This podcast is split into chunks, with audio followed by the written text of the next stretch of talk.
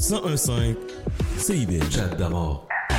Yes, et c'est parti, samedi 19 novembre 2022, en espérant que vous passez une très belle semaine, que tout a bien été pour vous. On a une grosse émission cette semaine, et même une superbe émission.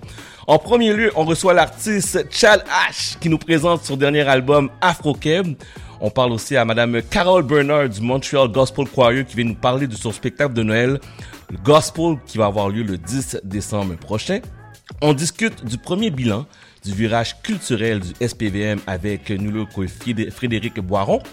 Esther Youth et Wilson, Williamson Dulcé présentent le Meetup. La technologie rencontre le Buy Black qui va avoir lieu le 25 et le 26 novembre prochain. Et finalement, on reçoit Orphée Lutala Okito qui nous parle de la nouvelle académie de photographie ADEP. A-D-E-P. Et comme à l'habitude, Pascal est avec nous, Noli est là, Jerry Magic est là, Aïcha est là. Et comme vous savez, nous sommes diffusés tous les jours, tous les samedis, dis-je. J'aimerais ça tous les jours. Tous les samedis, de 11h à 14h. Demande spéciale salutations 514 86 49 37, c'est notre numéro de téléphone en studio. Messagerie texte 514 979 50 50. Nous sommes bien branchés sur Instagram, Monsieur Damord, D-A-M-O-R-D, ainsi que sur Facebook, Chad Damord FM. Pourquoi pas un classique? On retourne en arrière. Voici MC Fallen avec Whitehead. Ain't it stopping us now? Vous êtes sur CBL 101.5 Montréal. Let's do this.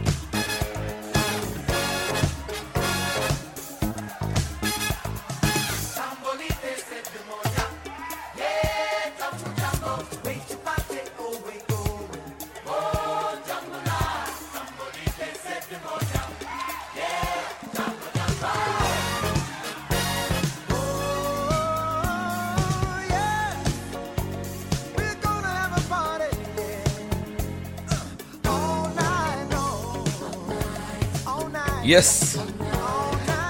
N'ajustez pas votre appareil, vous êtes sur CBL 101.5 Montréal.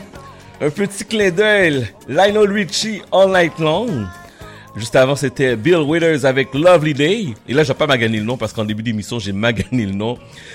C'est McFadden avec Whitehead and Stomping Us Now sur CBL 101.5 Montréal en ce samedi 19 novembre 2022. Un gros zéro, moins 6 ressenti à Montréal. On a eu notre premier bordé de neige. Tout a bien été? Ouais, ouais, tout a bien été. Est-ce que, est-ce que vous avez changé vos pneus? Est-ce que vous avez vos pneus d'hiver? Hmm, vous avez jusqu'au 1er décembre pour euh, vous mettre à jour et vous ajuster. Parce que sinon, là, ça sent l'amande, ça sent l'amande. Mon premier invité, ça fait très longtemps que, euh, que je voulais qu'il vienne en studio. On s'est parlé une couple de fois. On a juste ses chansons à, à la radio, mais il n'est jamais venu en studio. Il a le même prénom que moi, fait que ça veut dire que c'est une personne merveilleuse. Mr. Chad! Yo, what's up, what's up, what's up, what's up? Comment ça va? Ça va très bien, toi, man? Ça va officiellement. Bienvenue dans nos studios. Merci. Très content de te voir. On s'est parlé à sir. plusieurs reprises. Yes, sir. Et là, tu es chéri en os. Exactly. Alors, euh, tous ceux et celles qui te connaissent pas, ou les peu de personnes qui te connaissent pas, parle-moi donc qui est Chad H? Dans le fond, euh, moi, je suis un artiste, euh, professeur, coach, CrossFit. Euh, ma mère, c'est Sylvie Desgroseilliers. Oh, ok. So, je veux dire, j'étais dans la musique pendant. J'ai tout vu, genre, comme quand Saint-Laurent, il jouait, il jouait du disco, mon père jouait du, du house, puis du. Ton du père rap. aussi était dans la musique? Ouais, c'est un DJ. Bon, ton père était DJ? Yeah. Ok. Fabian Ash. Il faisait des parties avec euh, Fitz et Fabian. Puis, euh, fait que c'est ça. Fait que j'ai grandi, genre, j'ai j'ai tout vu, genre, le, le- le processus du hip-hop à Montréal jusqu'à 2022. Fait que Ouais. toi, t'es né là, t'es né là-dedans. Je là. suis né là-dedans, yeah, yeah, yeah. Puis, euh, si je parle de tes inspirations, à part tes parents, qui est-ce qui d'autre qui t'a influencé dans la musique? Euh, mon, mon, mon prom- ma première influence de musique, c'était MC Hammer, Vanilla Ice. Oh boy. OK, ça c'est back in the day, right? Ils sont venus à Montréal, puis genre, j'allais voir les shows, j'avais comme 3-4 ans. Ok. Chose comme ça. Parce que Ricky D, c'était un promoteur pour mon père. Ok, là, right? ok. C'est comme ça que Ricky D a commencé dans le fond. Wow. Right? Fait que ça, c'était une de mes premières inspirations. Après ça, c'est devenu Michael Jackson, R. Kelly, Tupac, you know, Eminem, uh, Ye, 50, genre, jusqu'à jusqu'à maintenant, jusqu'à like the era of Drake, puis Lil Uzi Vert, puis tout le monde. Là. Puis ton style de musique, est-ce que t'es en français, t'es en anglais? Alright, fait que dans le fond, moi, quand j'ai commencé, c'était en anglais. Ok. Parce que j'ai tellement eu une grosse influence de la, du hip-hop américain que j'ai jamais navigué sur le côté francophone. Mais récemment, quand j'ai commencé à. Quand j'ai fini à enregistrer Afro Keb, la dernière chanson, c'était Où? Ça, c'est un remake de Tassez-vous de là. Oui, qu'on a déjà fait jouer ici, ouais. Là, ça m'a donné un- une vision de où est-ce que j'allais avec mon, ma musique francophone. Donc, Afro Keb 2, ça va être complètement bilingue. Fait que toutes les chansons, ils vont être mélangées français-anglais. Puis qu'est-ce que tu veux dire par afro-keb? Afro-Keb. Fait que dans le fond, moi, OK. So, ma mère est moitié haïtienne, moitié québécoise. OK. Right? Elle n'avait jamais connu son père. Son père, c'est Guy Desrosiers. Lui, c'est un euh, chanteur haïtien euh, qui est venu au Québec. Ma mère est arrivée. Fait que j'ai jamais connu mon grand-père. Mais Guy Dirosier, c'est un, il était dans un, dans un groupe, hein, si je me trompe pas? Yeah, exactly. Ok, c'est ça. Ouais. Puis, euh, so, j'ai jamais connu ma- mon côté haïtien. En cause que je suis né à Montréal, j'ai connu la culture haïtienne. Que c'est impossible de vivre ici puis pas connaître la, culture haïtienne. Puis le côté de mon père, lui, c'est qu'est-ce qu'on appelle un Scotian. Que, dans le fond, c'est des Noirs canadiens qui sont venus à travers le Underground Railroad. Oh, ok. Puis ça veut, ça veut dire que, genre, mon arrière-arrière-grand-père, grand-mère était ici déjà, comme Africville, tout ça, en, euh, en Nouvelle-Écosse. Mais moi, je suis grandi, j'ai grandi à Montréal, puis j'ai jamais fait le côté complètement afro-canadien, puis j'ai jamais fait le, le côté haïtien non plus, parce que, tu sais, genre, si tu si je vais dans une, dans une place haïtienne, ils, vont savoir que je suis pas complètement haïtien. Si je m'en vais dans une place afro-canadienne, ils vont savoir ça. La meilleure chose, c'est Afro-Keb, parce que c'est vraiment qu'est-ce que je suis. Puis de toute façon, dans comme deux générations, on n'aura plus de haïtiens ou genre euh, jamaïcains. Ouais. Ça va être tous des noirs qui vont venir de Québec, puis ils vont avoir un accent français, puis ils vont switch de anglais-français, puis ça va tout devenir des Afro-Keb. Éventuellement, c'est ça qu'on va être. C'est le blueprint. Est-ce qu'on peut comparer ton style que tu appelles afro-keb au style afro-beat? C'est quoi le rythmique que tu peux retrouver dans, tes, dans ton style d'émission, dans ton style de, de, de musique? Fait que dans le fond, qu'est-ce qui s'est passé, c'est que quand j'ai fait Wahala, la chanson où est-ce que j'ai été genre suspendu à l'école et tout ça, euh, je l'ai faite avec un producteur de, euh, de l'ouest de l'Afrique, Nigeria. Ok. Ça, Afrobeats comes from Nigeria, puis I'm piano, tout ça. Donc, euh, je veux dire, c'est authentique au niveau sonore parce que c'est tous des producteurs qui viennent de l'ouest de l'Afrique. J'ai un producteur qui vient de- des Caraïbes. Donc, c'est vraiment, je prends les éléments musicaux de toute l'afro-diaspora puis je mets mon, mon, mon twist dessus parce que c'est une perspective qu'on n'a pas. Genre, dans, dans le monde afro, il n'y a pas de perspective québécoise. OK. You know what I mean? Ouais. Fait que c'est ça. Euh, t'as touché le sujet, mais euh, puis je veux juste pas, je veux pas trop en parler. Euh, la première fois qu'on s'est rencontrés, c'était de- c'était pour euh, discuter de la suspension Yeah. euh, de ton école parce que les gens avaient, vu ton vidéo et clip Mm-hmm. et t'es professeur euh, dans une école. Dû à cet événement-là, est-ce que ta musique elle est, a été beaucoup plus populaire? Parce que là c'est sûr Ben que les gens ont voulu savoir qui t'étais exactement. Yeah, 100%. C'est quoi les répercussions de ça? Fait que les répercussions, c'est que j'ai eu plus de fans, j'ai eu plus de monde qui ont, ils ont commencé à écouter ma musique. Euh, ça, c'était niveau musical. Euh, je me suis mis, comme je me suis installé dans une position où est-ce que, même si t'es pas familier, euh, familier avec ma musique, tu, sais tu connais l'histoire. Ouais. Right? So, it's all good. Fait que ça, c'est un plus pour, de ce côté-là. Côté euh, carrière, si tu Oui. veux, genre, euh, tout, tout est réglé. Ils ont enlevé le- euh, le- les accusations. dans le fond, c'est tout dans le passé. Ouais, ouais, c'est tout, ça, Tout, C'est est chill réglé. parce que je pouvais pas perdre cette situation-là parce que c'était tellement flagrant, c'était tellement ridicule que, you know, Mais là, ça veut dire que tes élèves te voient comme superstar. I'm the coolest teacher. Yes. Ever. Ever. Il y en a, comme il y en a pas, il y en a pas, il y a pas un professeur plus cool que moi, là. Impossible. I have too many stripes. Yeah, c'est ça, là. Il dit, ouais, moi, mon professeur, il est vraiment cool, là. Ben ouais. Euh, Ouais. C'est quoi tes euh, projets? Qu'est-ce qui, qui s'en vient pour toi pour euh, 2023? Alright, fait que là, la semaine prochaine, AfroCab va être disponible pour tout le monde sur toutes les plateformes, Spotify, Apple Music, blah, blah, blah, toutes les plateformes. Euh, après ça, en février, je drop MTL Lover. C'est genre quelque chose que plus R&B, plus relax, pas vraiment comme Afro, juste R&B. Après ça, MT Aliens, plus, plus loin dans l'année, comme euh, euh, en printemps. Donc, c'est vraiment comme la musique, je shoot des vidéos. c'est ça. Fait que dans le fond, 2023, c'est ju- juste la nouvelle musique constamment, presque à chaque semaine. Ok. On va écouter deux extraits. Let's Là, je vois qu'on a du temps devant nous. Yeah. Euh, le premier, c'est, si je me trompe pas, c'est You. You. You. Parle-moi de cette pièce. Fait que dans le fond, You, c'est une, euh, une chanson qui est dédiée à euh, quelqu'un de spécial dans, dans ta vie. Peu importe qui ça soit, qui ça soit, ça peut être ta copine. Non, dans le fond, il faut que ça soit ta copine ou ton chum, mais comme dépendamment euh, la perspective. Euh, c'est juste une chanson d'amour, man. C'est juste, like, comme plupart de mes chan- la plupart de mes chansons, c'est toutes des chansons d'amour, because it's important. Puis le monde a besoin de plus d'amour. Puis en plus, avec l'état de la musique en ce moment, il faut que euh, on ait de la musique qu'on est capable d'écouter avec nos enfants, notre femme, nos, nos grands-parents, sans que ça soit euh, offensif. Ok, parfait. Fait qu'on écoute You, vous êtes sur CDL. Let's go en exclusivité, let's do this.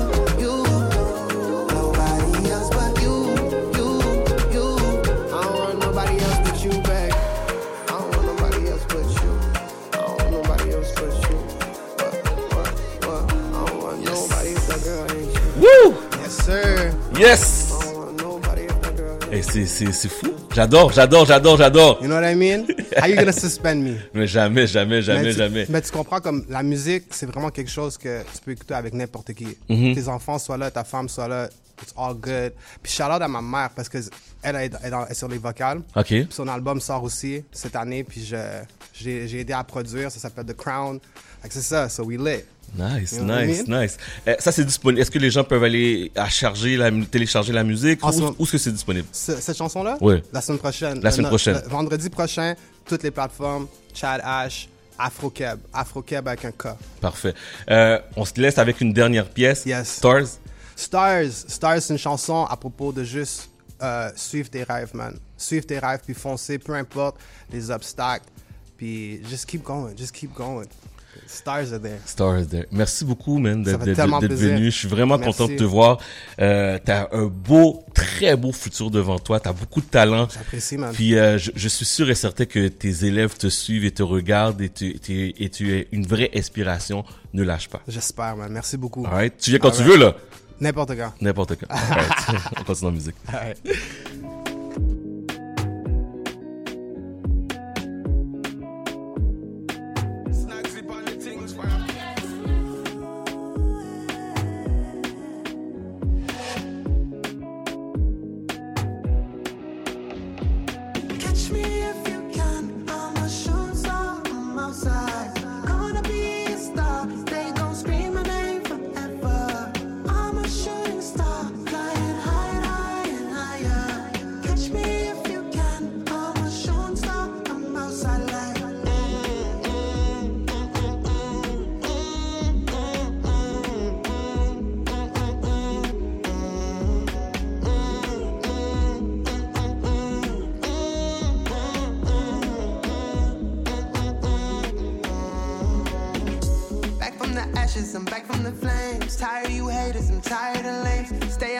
dog, just stay out my lane. Cause I'm on a wave, I'm on a wave. Had to move away from people that's fake. Jungle had rats and the jungle had snakes. See through the fences, I see through the gates. God gave me vision, God gave me faith. He left me in debt, he left me to die. I'm back from the ashes, I'm back for the finish. Let me hold the vibe, let me concentrate. Real bad man, let me regulate. Bad energy, that's a no no. I don't want fear, that's a no go. I need to free my mind, to let go,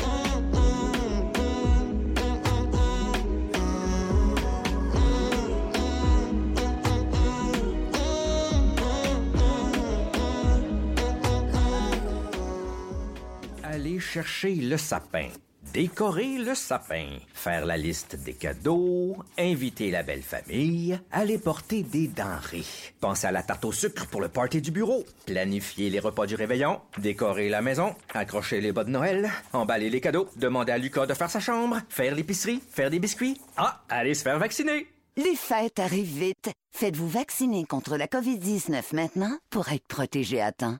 Un message du gouvernement du Québec. Décadence. Trois heures de musique deep house, soulful house, techno, disco et garage. Décadence. Les vendredis dès 22h, Michael Terzian ouvre le bal à. Votre week-end. Votre week-end. Votre week-end. CIBL, au cœur de la décadence. Chat d'amour. Vous êtes sur CBL 101.5 Montréal le samedi 10 décembre prochain. Deux représentations, une à 15h et une autre à 20h. Noël Gospel dirigé par nul autre que Kawal Bernard qui est avec nous. Comment ça va? Ça va très bien. Tu sais que je suis content de te voir. hein. Oui, pareillement. Tu sais qu'à chaque année, que c'était le mois de fin novembre, début décembre, je dis I'm gonna see Carol. You know, sauf dans la pandémie. Hein. Sauf pendant la pandémie. Comment vas-tu tout d'abord? Ah, c'est, je vais très bien. Très On bien. a survécu, Oui. euh, même à travers ça, avec tous les choristes. Et euh, il y a un qui a témoigné juste la semaine dernière comment c'était bien qu'on, que, que la, la chorale a continué.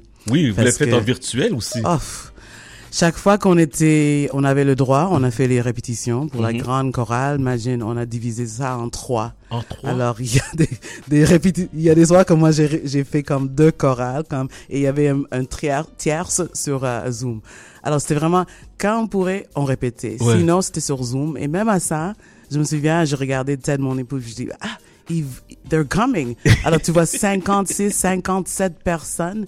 Mais quand tout le monde travaillait chez eux, seul Ouais. parfois, c'était vraiment, c'était vraiment, euh, thank God for technology. It's crazy, hein? Ouais, ouais. On a gardé la communauté, même je dirais qu'on est plus fort. Ouais. Yeah. Mais j'ai pendant que je faisais mes recherches euh, sur euh, l'émission, je suis tombé sur un, un- une chorale Zoom que, t'as- que tu as fait l'année dernière avec tous les membres de la chorale. La coordination que je voyais en arrière, c'est tout un défi. Là. Oh yeah, on a fait tout. On a fait, on a fait un concert euh, euh, virtuel. On Ouais. a fait deux, en fait, virtuels. Et il y avait parmi un de ces concerts-là, on a fait un, un, une version de euh, Let Lift Every Voice, qui est comme le chant national noir euh, aux États-Unis, que Kirk Franklin a vraiment repris, vraiment nice. Alors oui, chaque personne a dû comme enregis- enregistrer, et puis it's a project. It's a, it's a big project. It's a big project. Ouais, mais vraiment là, parce que finalement, euh, euh, l'été passé, Jared est sur la scène. Oui, j'avais parlé de ça. Encore une autre fois. dizaines c'est fou, dizaines de milliers de personnes devant vous. Oh my et God. vous chantez le gospel et même pas juste pas juste les covers, les chants que nous on a compo- composés nous-mêmes. hein. Puis les gens connaissaient les paroles aussi. Oui, et en français et en anglais. Je suis tellement fière de ça. Alors, c'est vraiment quelque chose de montréalais, mais qui est fidèle à cette, euh, le, le style qu'on, qu'on, qui vient de, des Ouais. États-Unis, là. Euh, là, on parle de Noël Gospel. C'est combien d'éditions on est rendu là? Oh, je sais même On pas. sait même plus, on Je peut même plus ben, je, je- ben, je sais parce que ça a commencé, mais on a toujours fait des, des concerts euh, de Noël avec Jira. Mhm. Pour plusieurs années, on était à Club Soda. je sais Oui, c'est à côté, oui. Puis le moment qu'on a ajouté, que j'ai ajouté Montreal Gospel Choir, il n'y avait pas assez d'espace. Alors on a commencé les concerts qu'on nommait One, Mhm. parce que la première année, j'ai fait deux concerts et j'ai dit jamais encore, never again. Never. Alors on les met ensemble. Alors c'était One. Mais finalement, on a rebrandé ça l'année dernière et c'est Noël Gospel. OK. Alors c'est depuis dom- 2011, 2012 qu'on met les deux chorales ensemble. OK. Puis euh, maintenant, c'est Noël Gospel. Là, on est à la place des arts? No, on Non? est à, à salle Pierre Mercure. Pierre Mercure. Oui. OK. euh, Ça, c'est sur de Maisonneuve. That's right. OK. Yeah. OK. Puis euh, cette année, va avoir de dance hall. What? Yes. OK. so you guys going up all the way Come up. on. Oh, Come on, tu savais déjà. On Je fait jusqu'à Negro Spirituals, juste à hip hop. Mais cette fois, et on a, on a fait combat. On a aussi fait plusieurs fois euh, la musique qui venait de l'Afrique. Mais cette année, Jamaica, in the. Jamaica. house. Yeah, man. Ouais, on va Yeah, faire man. danser les gens. Et comme il le sait euh, bien, chaque fois, euh, je les fais chanter, Mm-hmm. danser. Il va y avoir des moments de, qui, sont, qui sera intenses où tu peux pas chanter, c'est juste à écouter et Mm-hmm. enjoy la chorale. Mais euh, va y avoir, ça va être une fête, une autre fête. Une autre belle fête. Oui, Euh, les billets sont disponibles sur montrealgospel.com. c'est ça. Et Chad, Yes. il y a plus, c'est à peu près ce matin, il y avait 1000 quelques qui est déjà vendu. What? Yeah, yeah, man. Yeah. Il en reste, il en reste, mais il en reste, il en reste à peu près 400, quelque chose de Il même. reste 400 billets seulement? C'est ça. Parce que c'est deux représentations. Une à 15 heures, Un, une à c'est 20 ça, heures. C'est OK. ça. C'est-à-dire qu'il reste, euh, dépêchez-vous pour aller chercher vos C'est billets. ça, exact. C'est une belle sortie familiale aussi. Il y a Yeah. beaucoup de monde qui vont en famille avec les enfants et tout. Euh, Est-ce qu'il y a des surprises cette année? Surprise. Surprise! Surprise. Les surprises devraient être les surprises. OK. en fait, c'est. Bah, regarde, il y a deux chorales pour le prix de un. Alors, il y a Jira qui a fait Festival de jazz euh, avec Bobby McFerrin, avec Kirk Franklin. I mean, Jira, les gens, j'espère qu'ils connaissent, euh, nous connaissent. Oui. C'est nous qui a même euh, gagné un, un prix meilleur album gospel. Mhm. Il y a MGC, cette chorale de 70 personnes. Et oui, on va, va faire deux chansons qui étaient composées, les compos des choristes et arrangées ce soir avec mon équipe euh, euh, dehors, euh, musiciens et, et, euh, réalisateurs. Ouais. On va faire ces deux chansons euh, au concert. OK, OK. Alors, Yes. je, ra- je- je répète, c'est le samedi 10 décembre. Deux représentations, une à 15h, l'autre à 20h, à la salle Pierre-Mercure, 300 boulevard Maisonneuve-S. Pour information et billets,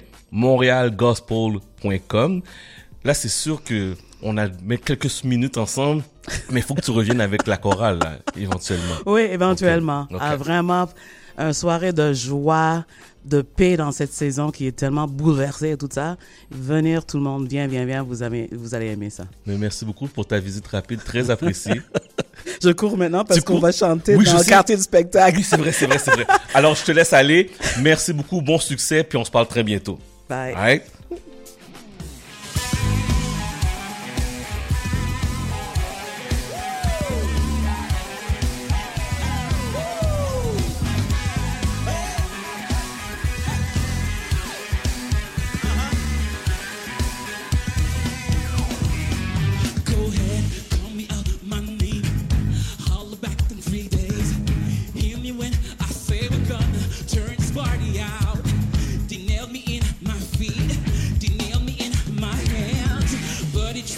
I promise you that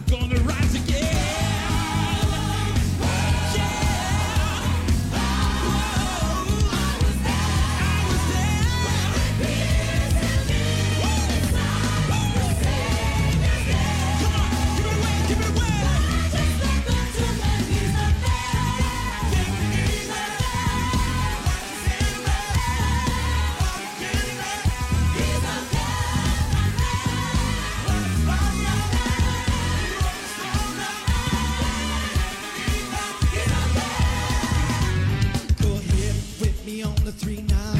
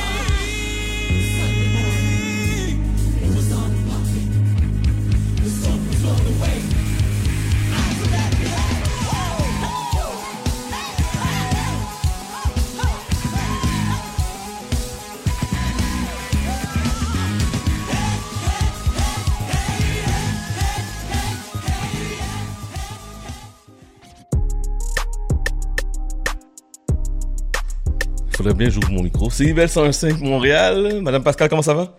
Bonjour, bonjour, ça va bien toi? Ça va bien. As-tu passé... Non. Comment tu as trouvé ta première bordée de neige? Tu sais quoi? C'était euh, un peu inattendu. Mais non, c'était attendu. Je pense que j'espérais que ça, ça, ça n'arrive pas. Mhm. Mais moi, j'avais rendez-vous ce matin-là chez mon garagiste pour poser mes pneus d'hiver. Donc, euh, c'était parfait. Fait que c'est bon, mais tu vois, moi, j'ai même pas pu les changer. J'ai fait ça après la neige. Mais c'était pas si glissant, c'était pas si pire. Non, c'est ça, c'est ça. Bon, Mais il y en a plusieurs, les, les, les garages sont pleins. Hein. bah, c'est c'est la Ouais. folie furieuse, là. C'est- C'est J'ai même un rendez-vous demain pour mon autre véhicule. Demain dimanche. Bon. Ah ouais, c'est ouvert dimanche. Il- Mais j'imagine qu'ils n'ont pas le choix. Hein. Mais non, c'est le téléphone n'arrête pas de sonner, les gens sont à dernière minute. S'est prêt- on s'est comme fait prendre au dépourvu parce qu'il faisait tellement beau. Puis Exactement. on a dit, on va avoir le temps, on va avoir le temps. Puis quand ils ont dit tempête de neige à l'horizon, oh, oh. Mais c'est fou parce que on a été pris de court, mais en fait, ça arrive à chaque année. hein. On sait que ça s'en vient comme si on pensait qu'il allait pas avoir de neige. Ouais, on est au Québec. Oh Mais bon. boy. Bon, les sujets aujourd'hui. Mais qu'est-ce qui se passe dans le monde de la stratosphère de Twitter? Elon Musk est rendu fou ou quoi? Ouf! Et c'est toi qui le dis, mais je seconde parce que je sais pas euh, qu'est-ce qui va se passer, mais enfin, bon, il s'en est passé des choses cette semaine. Je t'en parle depuis plusieurs semaines. Mhm. parce que Twitter, qui est un leader au niveau des plateformes de réseaux sociaux, euh, vit beaucoup de changements. Alors, euh, faut- faut- comme, comme tu le sais, Twitter a été acquis par euh, Elon Musk il y a, presque un mois maintenant. Mhm. Twitter qui a présentement 230 000 238 millions de membres, ce qui n'est pas... C'est c'est une, euh, une, plateforme qui est quand même très importante, mais euh, qui n'est pas la plus importante pour l'instant. Mhm. Instagram en a beaucoup plus, euh, Facebook aussi. Mais c'est sur cette plateforme-là que euh, se passent euh, les nouvelles, les premières nouvelles, c'est toujours là-dessus parce que c'est très, très rapide. Euh, cette semaine, en- à la fin de la semaine, en fait, Elon Musk a tweeté une photo de une pierre tombale euh, avec quelqu'un qui est penché devant la pierre tombale et sur la pierre tombale, on voit l'image de Twitter, on voit le, le petit oiseau bleu et euh, les gens ont compris que ok, est-ce que c'est la mort de Twitter? Qu'est-ce qui se passe? Twitter, Twitter, Twitter is dead. Qu'est-ce qui se Ben passe. En fait, c'est plutôt, je pense que la façon qu'il faut le comprendre, c'est plutôt Twitter comme on le connaît euh, est en train de, de se terminer pour probablement laisser place à une plateforme, une nouvelle plateforme. Il faut comprendre que euh, Twitter auparavant était coté en bourse. C'était une, plateforme qui avait euh, un conseil d'administration, on pouvait être actionnaire, toi, on et moi, on aurait pu faire partie de, de la prise de décision parce que c'était coté en bourse. Maintenant, depuis que c'est Elon Musk qui est propriétaire, en fait, il est propri- propriétaire unique, ce n'est plus coté en bourse et c'est lui qui est à la tête de la, de, de la plateforme. Et évidemment, ça fait en sorte que c'est lui qui prend toutes les décisions. Il, se- il peut se permettre de prendre toutes les décisions étant donné qu'il est à la tête de cette entreprise, ce qui auparavant n'était pas possible parce qu'il fallait évidemment que ça passe au conseil d'administration, puis bon, il y a toute une structure. Et donc, il, fait, il en fait des changements, OK? Et euh, la semaine dernière, ben, la semaine dernière, on avait parlé comme quoi il avait, il y a deux semaines, pardon, il avait euh, mis à la porte la moitié des 7 7500 employés. Donc, 50% de son staff avait été révoqué, comme on dit. Par courriel. Euh, Écoute, mais il s'est rendu compte aussi, juste après, qu'il avait révoqué des gens qui, dont il avait besoin. il avait besoin de ces personnes-là.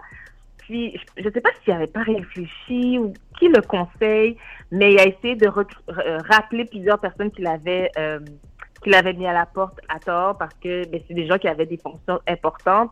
Euh, exemple, quelqu'un qui il avait, il avait mis quelqu'un à la porte qui était la personne qui euh, gérait le, le, le système de, de carte. Tu sais, quand tu as une carte, tu sais, quand tu dois rentrer dans un, un édifice, tu dois avoir une carte d'accès. Mhm. Euh, cette personne-là a été révoquée, a reçu un courriel qu'il avait été mis à la porte, puis finalement, il l'a rappelé parce qu'il n'y avait plus accès au, au centre. Pouvait pas rentrer dans, dans l'édifice parce qu'il n'y avait plus de carte d'accès. Donc, tu sais, il n'y a pas, a pas réfléchi ou je, je comprends pas trop ce qui se passe avec lui, mais en tout cas.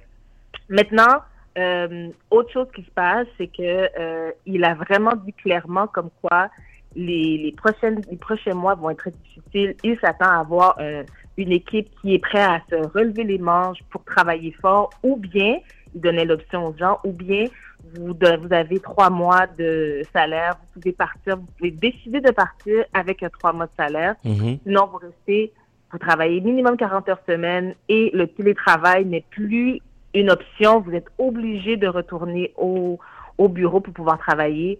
Et je ne pense pas qu'il avait réalisé que euh, il y a beaucoup de gens qui ont décidé de prendre le trois mois de. ils sont partis, ils ont décidé de partir parce que ils veulent plus travailler dans ces conditions-là. Puis tu sais, ce qu'on- oublie souvent, c'est que je ne sais pas s'il est conscient de ça, mais une des raisons principales pourquoi les gens décident de partir ou de quitter un emploi, c'est à cause du management, à cause de la direction. C'est pas nécessairement l'emploi qu'ils n'aiment pas, mais c'est la, le- le- la personne à qui ils se rapportent. Et je pense que la plupart de ces personnes-là se sont dit, mais je ne veux pas travailler pour cet homme-là parce que, euh, comme tu l'as dit au début, il est complètement fou. Ah, mais non, mais non, c'est ça. n'a pas de bon sens, là. mais il prend des décisions, il réfléchit, puis euh, il va vraiment dans, dans différentes directions, puis on ne sait pas où est-ce qu'il s'en va. Mais ça a vraiment créé une vague de départ euh, chez Twitter, des gens qui ont décidé de prendre le package et, euh, et, et de partir. Puis là, présentement, bon, c'est ce que, ça a créé, en fait, parce que tout le monde pensait que Twitter allait, allait avoir des... que Twitter allait se terminer. Euh, le lendemain, c'est-à-dire hier, hier, en fait, euh, ça a créé une vague d'utilisation sur Twitter parce qu'on pensait que ça allait se terminer. Ben évidemment, ça a créé une vague. Tout le monde est allé sur Twitter pour voir est-ce que Twitter est réellement fermé. Puis ça a été une des, une des journées où, où, où le taux d'utilisation de Twitter était le plus élevé. Ironiquement. Twitter, en fait, Elon a, a d'ailleurs tweeté sur ça, puis il était très content. Euh, mais je ne sais pas ce qui va arriver. Puis euh, on voit beaucoup de mimes passer où tout le monde est en train de se préparer pour le service funéraire de Twitter. En fait, c'est très drôle, mais euh, ça a quand même des répercussions. Twitter, qui n'est pas une, plateforme qui est très rentable, soit dit en passant, contrairement aux autres plateformes telles que Facebook ou Instagram ou, maintenant TikTok, c'est une plateforme qui n'est pas très rentable. Donc, à voir est-ce qu'il va être capable de euh, rentabiliser cette, cette plateforme-là, surtout quand il y a plusieurs investisseurs ou plusieurs partenaires qui affichaient sur Twitter euh, se sont retirés. Euh, là, il, doit rapidement rembourser des créanciers euh, dans, dans la prochaine année parce qu'il a dû emprunter beaucoup d'argent, des milliards de dollars.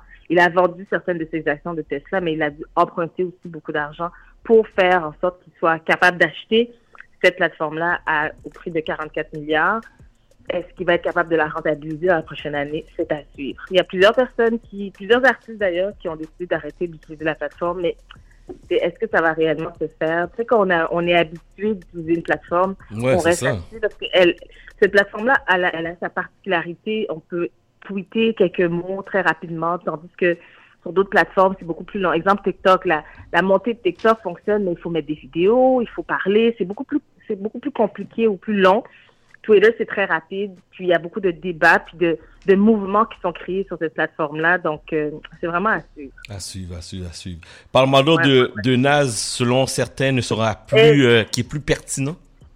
Écoute, moi, je vais avoir ton point de vue là-dessus parce que, tu sais, on, on est de, on est de cette génération, hein. Mhm. Je pense qu'il y a toujours des, des débats entre les générations. Euh, 21 Savage, il connaît une bonne semaine avec son album qui est sorti, euh, son, son album qu'il a fait avec euh, Drake. On en a parlé d'ailleurs, toi et moi. Euh, présentement, ça va très bien au niveau des, euh, des, des chiffres.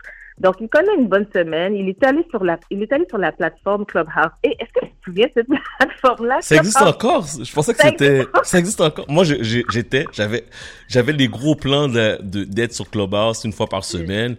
Mais je trouve qu'au Québec, on est tellement pas encore rendu sur Clubhouse que je me suis découragé. Ben, moi aussi, je, je pense que je sais même pas si je l'ai. Je pense que je l'ai enlevé de mon téléphone. Je l'ai, je l'ai désactivé parce qu'elle prenait de la place euh, inutilement. Pour rien. En tout cas, donc il était sur Clubhouse dans un, dans un chat room et euh, il y avait des conversations. Puis, euh, la, le, parce que, en fait, Naz a sorti un album, ça fait une semaine. C'est euh, un, album euh, qui était très attendu par ses fans. Et euh, 21 Savage a fait un commentaire. Il a dit que Naz est pas pertinent. C'est juste parce qu'il a un bon fanbase qu'il est encore là. Écoute, ça a créé tout un émoi dans la communauté hip-hop au complet parce que Naz, du haut de ses 30 ans, a eu l'audace d'être aussi irrespectueux envers Wow. une légende, Wow. du- une légende de, du hip-hop. On s'entend que le hip-hop, c'est encore, c'est très jeune, hein? ça fait Mhm. quoi, 40, 45 ans que ça existe même.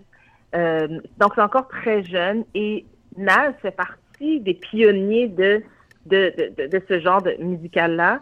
Et euh, son premier album, Ilmatic, qui est sorti il y a 28 ans, en 1994, est encore une référence aujourd'hui et encore nommé dans, euh, dans les conversations quand on parle de The Great, c'est qui les GOAT, ok? Il est, il est au même niveau que des gens comme Jay-Z ou qui ont, qui ont ouvert la voie à des, jeunes comme 21 Savage. Il a sorti un album, comme je te dis, cette semaine. Il a gagné un Grammy il y a un an de ça. Pas longtemps, là. On parle pas Mhm. d'il y a 30 ans, on parle de la- de l'année dernière. Donc, d'avoir l'audace de même dire, de même réfléchir de cette manière-là, c'est extrêmement irrespectueux pour euh, quelqu'un qui est dans, dans, dans ce niveau-là. Quand on parle de Nas, c'est une icône. Et quand, dans 50 ans, on va parler de, du hip-hop, puis l'importance du hip-hop et la culture urbaine, je- le nom de 21 Savage ne va, ne va jamais être nommé, selon moi. Mais Nas, un nom qui va toujours rester dans, dans les archives du hip-hop. Toi, qu'est-ce que tu en as pensé? Comment tu as reçu cette nouvelle? Ben, c'est, sûr que ça fait beaucoup de bruit. Euh, mais honnêtement, tu peux pas enlever le titre de légende à Naz. Tu sais, malgré tout ce qui, tout ce qui se passe présentement, mais tu peux pas oublier son passé, euh, les hits qu'il a fait, tout le bruit qu'il a fait. Honnêtement, moi, je trouve que Nas va toujours rester Nas. Puis pour moi, il va toujours être un, un élément clé, un acteur important qui a marqué l'histoire du hip-hop aux États-Unis. Puis oui, je sais, de ce temps-ci, il y a beaucoup de petites controverses à gauche puis à droite. Mais je pense pas qu'on peut y enlever ce titre-là. Là. Ben, c'est ça l'affaire, c'est qu'il il fait partie des, Ouais. pionniers. Il a Mhm. ouvert la voie, il a, il a, il bûché pour créer quelque chose. Les jeunes aujourd'hui, je pense qu'ils ils- ils- ils devraient aspirer à vouloir une carrière comme la sienne parce que c'est pas un seul album. On parle de quelqu'un qui a une longévité dans ce domaine-là. Et maintenant, je veux juste nuancer ce qu'il a dit parce que quand j'ai entendu ça, je me dis, Naz a un bon fanbase. Il n'a pas tort non plus de dire ça parce que Mhm. c'est vrai que les fans de Naz vont toujours vont le suivre jusqu'à la fin de sa carrière et après. Et euh, est-ce qu'il a un bon fanbase? Oui, mais c'est aussi le fait de, de dire, mais quand tu as un fanbase qui est aussi fidèle, c'est parce que tu restes toujours pertinent dans ce domaine-là. Je pense que les jeunes, les jeunes, je pense que, tu sais, il y a, y a une différence entre être pertinent puis en- être populaire. Parce que je pense que 21 Savage, je le vois comme présentement, j'ai une bonne semaine, puis oui, je suis populaire, puis oui, mais, mais ma chanson, euh, sa chanson avec Drake sur TikTok, c'est, c'est, c'est tout le monde fait des TikToks sur ces chansons-là Mhm. parce que c'est la chanson de l'heure. Mais euh, il faut, tu euh, pardon, 21 Savage n'a que 30 ans. La- le premier album de Nas est sorti il y a 28 ans, donc on s'entend que tu peut-être pas conscient de l'impact de, de, de, de cette personne-là, mais toi, tu le vois plus comme tu es populaire aujourd'hui, mais il faut voir vraiment une carrière sur le long terme. Et euh, la pertinence, je pense que c'est, propre à chacun. Puis, tu sais, c'est aussi, est-ce que tu es pertinent dans ton cercle à toi? Mhm. Naz est pertinent dans sa niche à lui, toi, tu es peut-être pertinent dans ta niche à toi. Il faut pas mélanger les deux. Mhm. T'as raison. T'as raison. voilà. Euh, j'ai écouté cette semaine le Mhm. podcast, la balado diffusion sur euh, Julien Lacroix, deux ans, l'affaire Julien Lacroix, deux ans après euh, toute l'histoire MeToo. J'ai écouté toute la série au complet. Ah, pour vrai? Oui, Mon Dieu. oui, Ok, oui, je veux oui. savoir ce que tu en as pensé. Parce que Puis- moi, je l'ai pas écouté au complet. Je l'ai écouté au complet et je te dirais, j'étais un peu euh, traumatisé de la manière que la nouvelle a été emmenée. Puis pour euh, rappeler les gens, Julien Lacroix, humoriste, qui était à son summum, qui était au top, et s'est fait dénoncer en tant qu'agresseur sexuel auprès de neuf victimes. Et là maintenant, à travers le balado diffusion de réalisé par Marie-Ève Tremblay et en collaboration avec Isabelle Hachette de la presse, qu'on les neuf victimes se retournent de bord pour dire, ben, est-ce qu'on appelle ça vraiment une agression? Ouais, et puis tu sais, tu l'as, tu l'as bien dit, euh, comme tu l'as dit, Julien Lacroix, qui était à son apogée, il avait gagné déjà quatre Olivier. Euh, à l'époque, il en avait 29, aujourd'hui, il avait 27 ans. Il est- Maintenant, il est considéré vraiment comme un paria. Il n'est plus, euh, personne ne l'engage, il ne travaille plus. Euh, puis, il a même mentionné comme quoi, depuis, euh, si c'était pas pour sa petite fille, euh, peut-être qu'il aurait fait, il aurait commis un geste irréparable. Um, ce qui- en fait, il faut se remettre dans, à l'époque. Le mouvement MeToo a maintenant cinq ans. Il y a deux ans, on était en pleine pandémie et on entendait toutes sortes de, de dénonciations qui revenaient. À ce moment-là, euh, on on va pas les nommer nécessairement, mais il y en a eu beaucoup ici au Québec. Et lui, on a fait partie. Euh, je je sais pas si c'était pour être dans la vague, mais c'est sorti, il y a un article est sorti au Devoir. Euh, et il y a, les personnes qui ont fait le reportage qui est sorti à ce moment-là ont vraiment contacté toutes ces femmes-là. Puis il faut, faut comprendre que les femmes, lorsqu'elles se, se faisaient contacter pour avoir leur version, est-ce que tu as été victime d'agression sexuelle de, de la part de cet homme-là? Certaines ont dit que elles ont senti que si elles ne prenaient pas, si elles ne prenaient pas, euh, si elles, euh, elles, elles, Elles prenaient pas position. pas, euh, mais en fait, elles ne prenaient pas position du côté de, des victimes. À Mhm. ce moment-là, elles prenaient automatiquement la- le, le côté de, côté de l'agresseur. Et on s'entend que quand on se ra- ramène à cette époque-là, tu voulais pas être du côté de l'agresseur. Vraiment pas. Mhm. Parce que c'est ça. Puis, euh, présentement, il y en a plusieurs qui se sont... Elles ne sont pas nécessairement rétractées, mais est-ce que, est-ce que la punition qu'il subit pr- encore aujourd'hui, est-ce que c'était à la hauteur de ce qu'elles ont vécu? Il y en a plusieurs qui disent, je ne suis pas une victime. Euh, il y en a d'autres qui maintiennent ce qu'elles ont dit. C'est important de le mentionner parce que, oui, il y en a qui disent, qui se rétractent, il y en a d'autres qui disent qu'elles ont vécu ce qu'elles ont vécu. Mhm. Euh, et et, et euh, malheureusement, ce qui arrive présentement, c'est que euh, y en a plusieurs sur les réseaux sociaux qui disent que les, les gens écrivent des commentaires, ils disent que ça fait, ça, ça vient enlever la crédibilité aux victimes, ça, on, on, ça, ça- on retourne en arrière, tu sais, parce que les victimes maintenant, est-ce qu'elles vont avoir envie de continuer à dénoncer? Il faut dénoncer. Euh, donc, ça a des répercussions quand même importantes, ce, ce, ce podcast. Maintenant, ce que je trouve qui est important aussi, puis le fait que ce soit des femmes qui ont fait ce reportage-là, c'est important parce que il faut quand même avoir des conversations par rapport aux répercussions Mhm. de que des dénonciations ont, ont, eu, ont eu parce que il y a différents degrés de dénonciation, mais euh, les répercussions restent les mêmes, tu vois. Puis il y a différents degrés de d'inconduite, mais les répercussions sont les mêmes. Puis c'est là que euh, il faut il faut faire attention. Puis il y a la, il y a ce que la, il y a la justice, il aussi la justice populaire. Puis la justice populaire est beaucoup plus euh, euh, elle, elle- elle dure beaucoup plus longtemps, je pense. Puis euh, c'est ce qu'il est en train de vivre.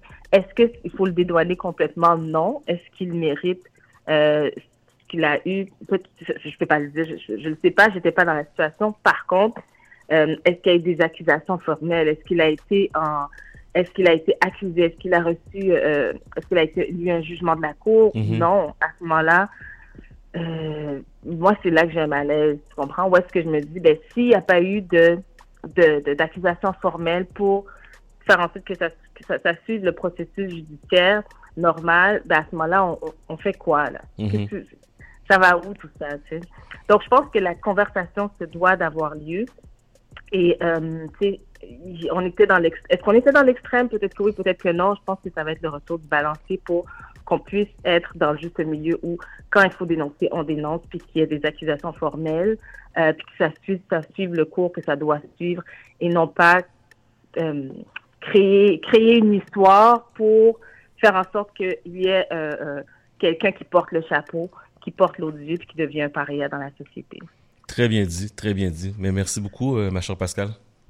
Ben, merci à toi, puis je suis contente que tu aies écouté euh, le balado, mais euh, merci à toi, puis on, on se parle la semaine prochaine. Yes, la semaine prochaine sur euh, votre radio CIBL 105. Passe une belle semaine, ma chère. Toi aussi. Merci. bye. Euh, à 11h59 minutes, on fait la pause. Vous êtes sur CIBL 101.5 Montréal. Atención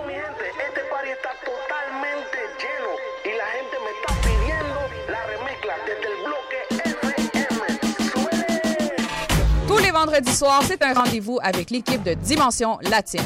Dès 18h, le top 5, les nouveautés de la semaine et nos entrevues avec des artistes internationaux. Mais surtout, à partir de 19h, Montréal Pal Mundo, le nouveau segment qui vous donne un survol sur la scène locale et les nouveaux artistes de la relève de Montréal. Es una cita con Dimension Latina. Veux te plonger dans l'univers du rap keb francophone? Ton rendez-vous se passe les lundis soirs de 6 à 7 avec moi-même, Caro Boulet et mon émission On s'en rap. Ma mission? Diffuser les artistes émergents ou les vétérans du rap québécois. Manque pas ça les lundis dès 18h au 101.5 Montréal. Au son du scratch, il sera très approximativement midi.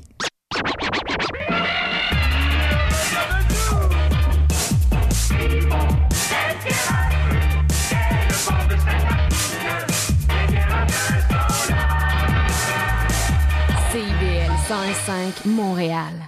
101.5 CIBL. Chat d'amour. Yes, on débute la deuxième heure sur les ondes de CIBL 101.5 Montréal. Mon nom est Chad, je vous accompagne jusqu'à 14h. Un gros 7, moins 7. Montréal, moins 7, moins 7. Mais c'est quand même une belle journée. Profitez-en si vous sortez. J'espère que vous avez changé vos pneus pour euh, des pneus d'hiver parce qu'il y annonce encore de la neige, même demain. Donc euh, soyez prudents si vous prenez la route. Dans la prochaine heure, on va parler à Noli. Euh, on va s'entretenir aussi avec Frédéric Boiron. On parle du premier virage culturel, le premier bilan du virage culturel du SPVM. Euh, on parle à on, on parle aussi à Esther Youth et Williamson Dulcé. On parle du Meetup, la technologie rencontre le Buy Black, qui va avoir lieu le 25 et le 26 novembre prochain. Salutations à quelqu'un que j'ai rencontré cette semaine au Gala ID. Euh, gala qui était, qui soulignait les 10 ans euh, du groupe 3737. Donc félicitations à toutes euh, les artisans, les les, euh, l'équipe du groupe 3737, tous les gens qui ont participé à cet bel événement. Donc je vais revenir la semaine prochaine et euh, je voulais prendre le temps de saluer Monsieur Louis Edgar Jean-François, Monsieur Francis Telmy, Madame Vicky Joseph et toute l'équipe en arrière. Un petit clin d'œil aussi à Madame Marilyn qui a travaillé très très fort. Je n'ai pas eu de femme pendant plusieurs semaines, donc euh, félicitations à toute l'équipe. Euh, un petit bonjour aussi à Mandy que j'ai rencontré donc, M Eyebrows International. Donc, euh, mesdames, c'est un centre de beauté cosmétique et soins personnels.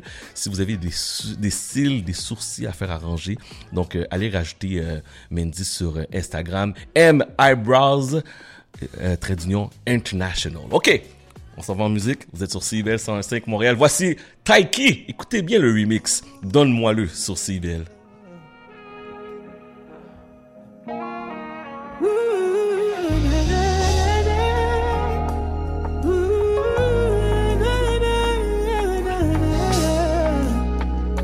It, yeah, yeah, yeah.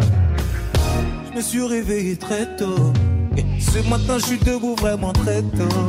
J'ai réchauffé la pièce, tu peux faire dodo. Et comme tu doutes encore, je vais te consoler. J'ai modifié la déco. Pour l'occasion, j'ai modifié la déco. Toutes tes larmes ont modifié mes défauts. Et celle avec qui je me sens le plus beau, bébé. Et si je fais tout c'est pour que tu comprennes que ton homme est prêt, que ton homme veut partager ce qui coule dans ses veines avec toi. Et si je fais tout ça, tu sais ce que je veux, ma vie. Tu sais ce qu'il manque à nos vies. Yeah. Bébé, j'ai les épaules. Trop longtemps qu'on est ensemble. On s'adore autant qu'on se ressemble. Ça y est, moi je suis prêt, on peut y aller. Donne-moi, donne-moi, le- Trop longtemps qu'on est ensemble. Je veux savoir à qui il va ressembler. Je t'en supplie, donne-moi mon bébé. Donne-le-moi, donne-le-moi, oh. donne-le-moi, yeah. donne-le-moi,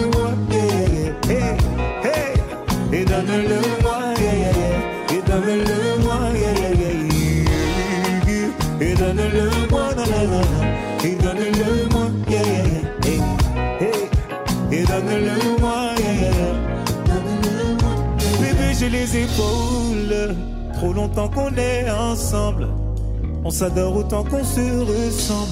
Ça y est, moi je suis prêt, on peut y aller. Donne-le-moi, donne-le-moi.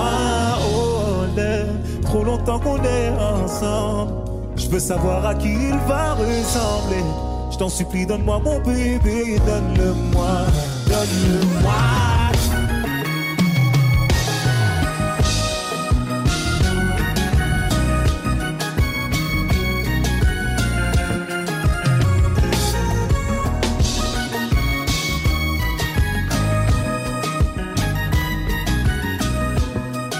Yes, ça c'est Taiki avec Donne-le-moi sur CIBL 101.5 Montréal. Madame Noli, comment ça va? Ça va bien, toi? Ça va bien, bien, bien. Tu as passé une belle semaine? Oui, une belle semaine, tempête de neige. Je, n'étais pas prête, T'étais pas prête? comme tout le monde d'ailleurs. Je pense qu'il y a personne qui a été prêt pour cette euh, première bordée de neige à Montréal.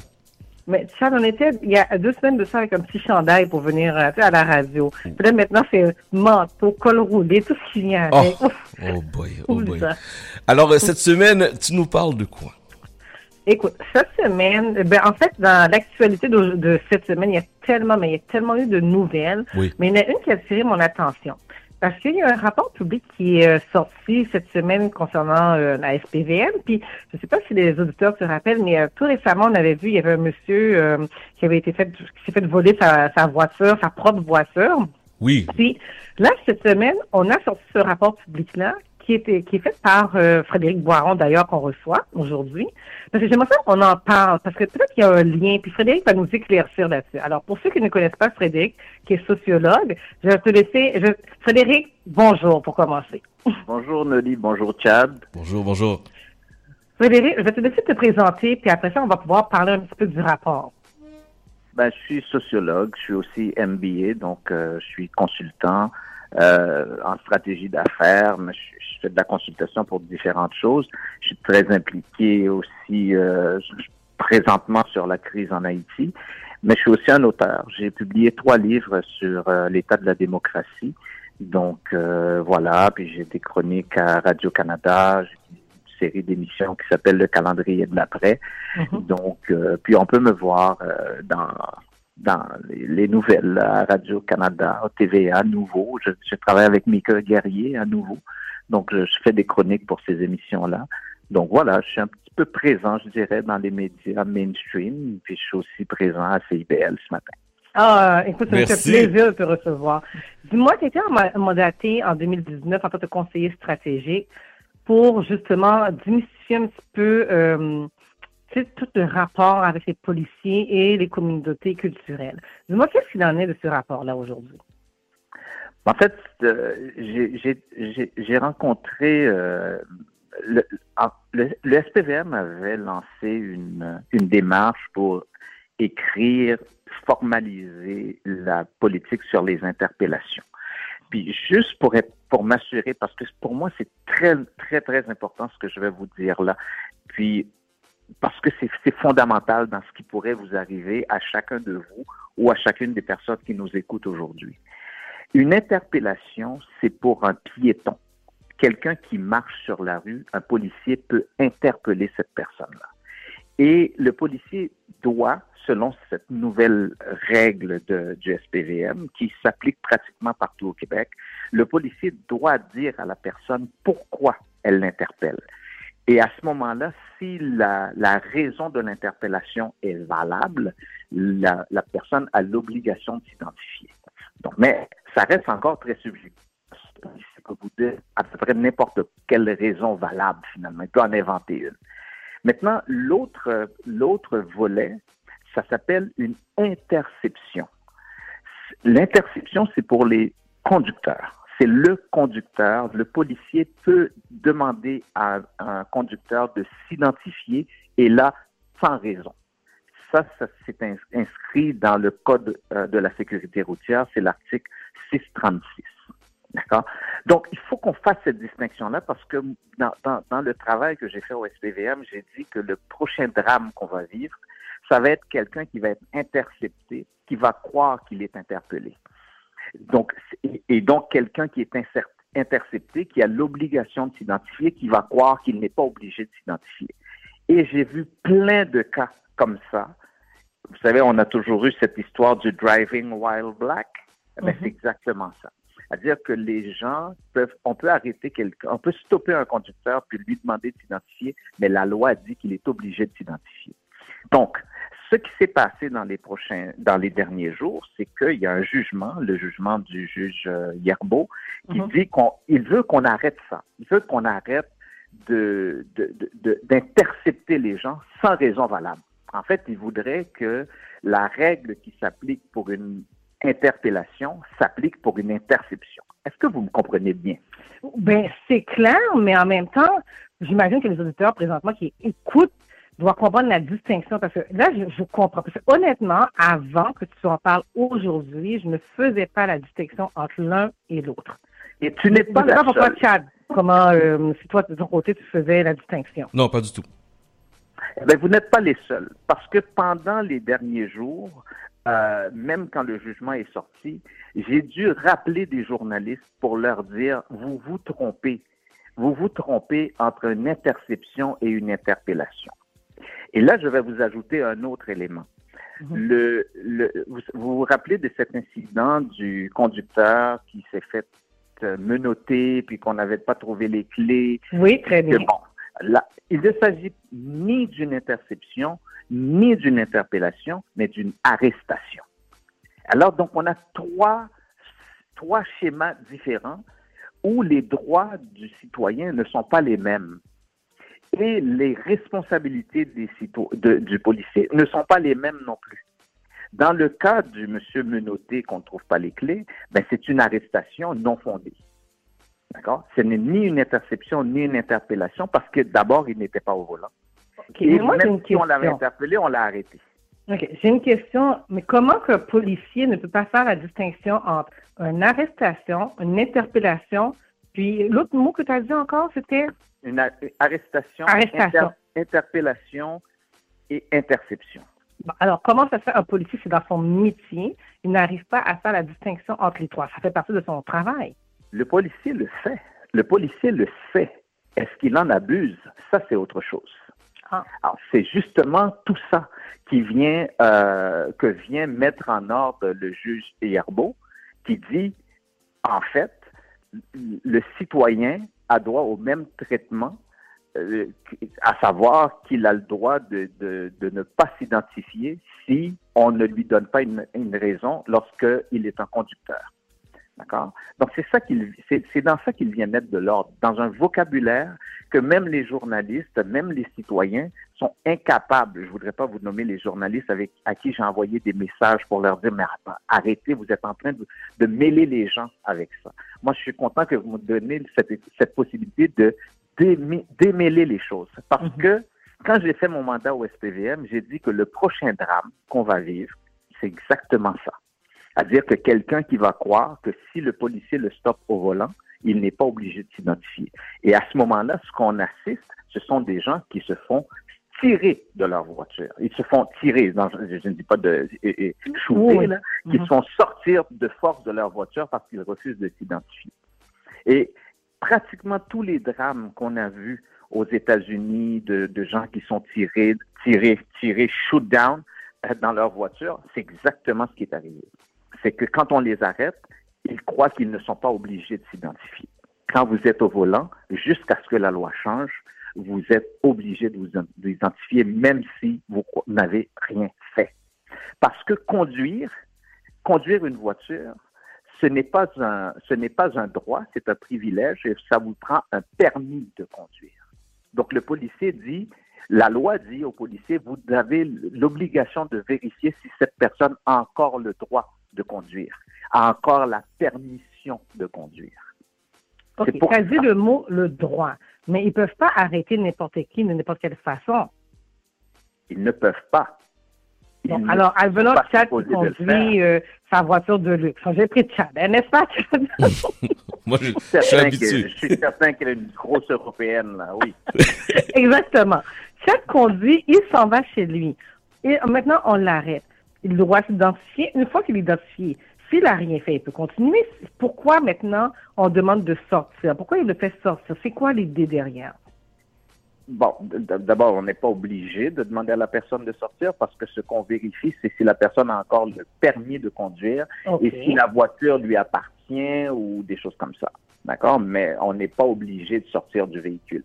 Mais pour moi, ce que je voudrais qu'on évite euh, comme communauté, qui, communauté noire, qui est souvent ciblée par ces choses-là, c'est d'éviter les, les escalades.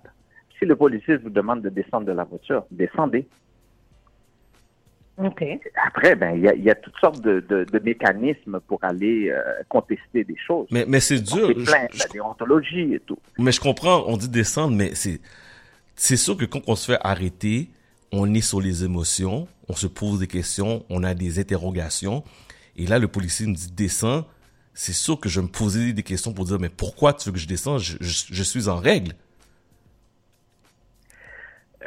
Tu, tu- tu vois, moi, je, suis d'accord. hein. Je suis tout à fait d'accord. Moi, ce que je dis, moi, ce que je veux, c'est te sauver la vie. OK. OK? C'est d'éviter l'escalade. C'est d'éviter un drame. Ce que je dis, euh, descends. Après, il y a un mécanisme qui s'appelle la déontologie policière où tu peux porter plainte. OK. Ça, c'est citoyen. te, te pogner avec un gars qui est armé, c'est pas une bonne chose. OK, mais il n'y a pas un préjudice raciste, il n'y a pas une idée préconçue que peut-être les policiers ont, les personnes de couleur ne peuvent pas, ne peuvent pas avoir des voitures de luxe, pas conduire des voitures de luxe? Et- et- Quand, quand j'ai fait le- les deux rapports que j'ai faits pour le SPVM, le premier s'appelle On n'a pas besoin d'être raciste pour avoir des comportements racistes. D'accord. Pour moi, pour, pour moi, ce qui a fait que mon mandat au SPVM a eu du succès, c'est parce que je suis parti de cette idée-là. Que quand on parle de racisme systémique, ce n'est pas le racisme individuel. C'est le racisme qui est inscrit dans les règlements d'une organisation. Euh, je vous donne un exemple. Je vais vous, je vais vous en donner trois, d'accord, pour comprendre à, quoi on a affaire quand on parle de la police.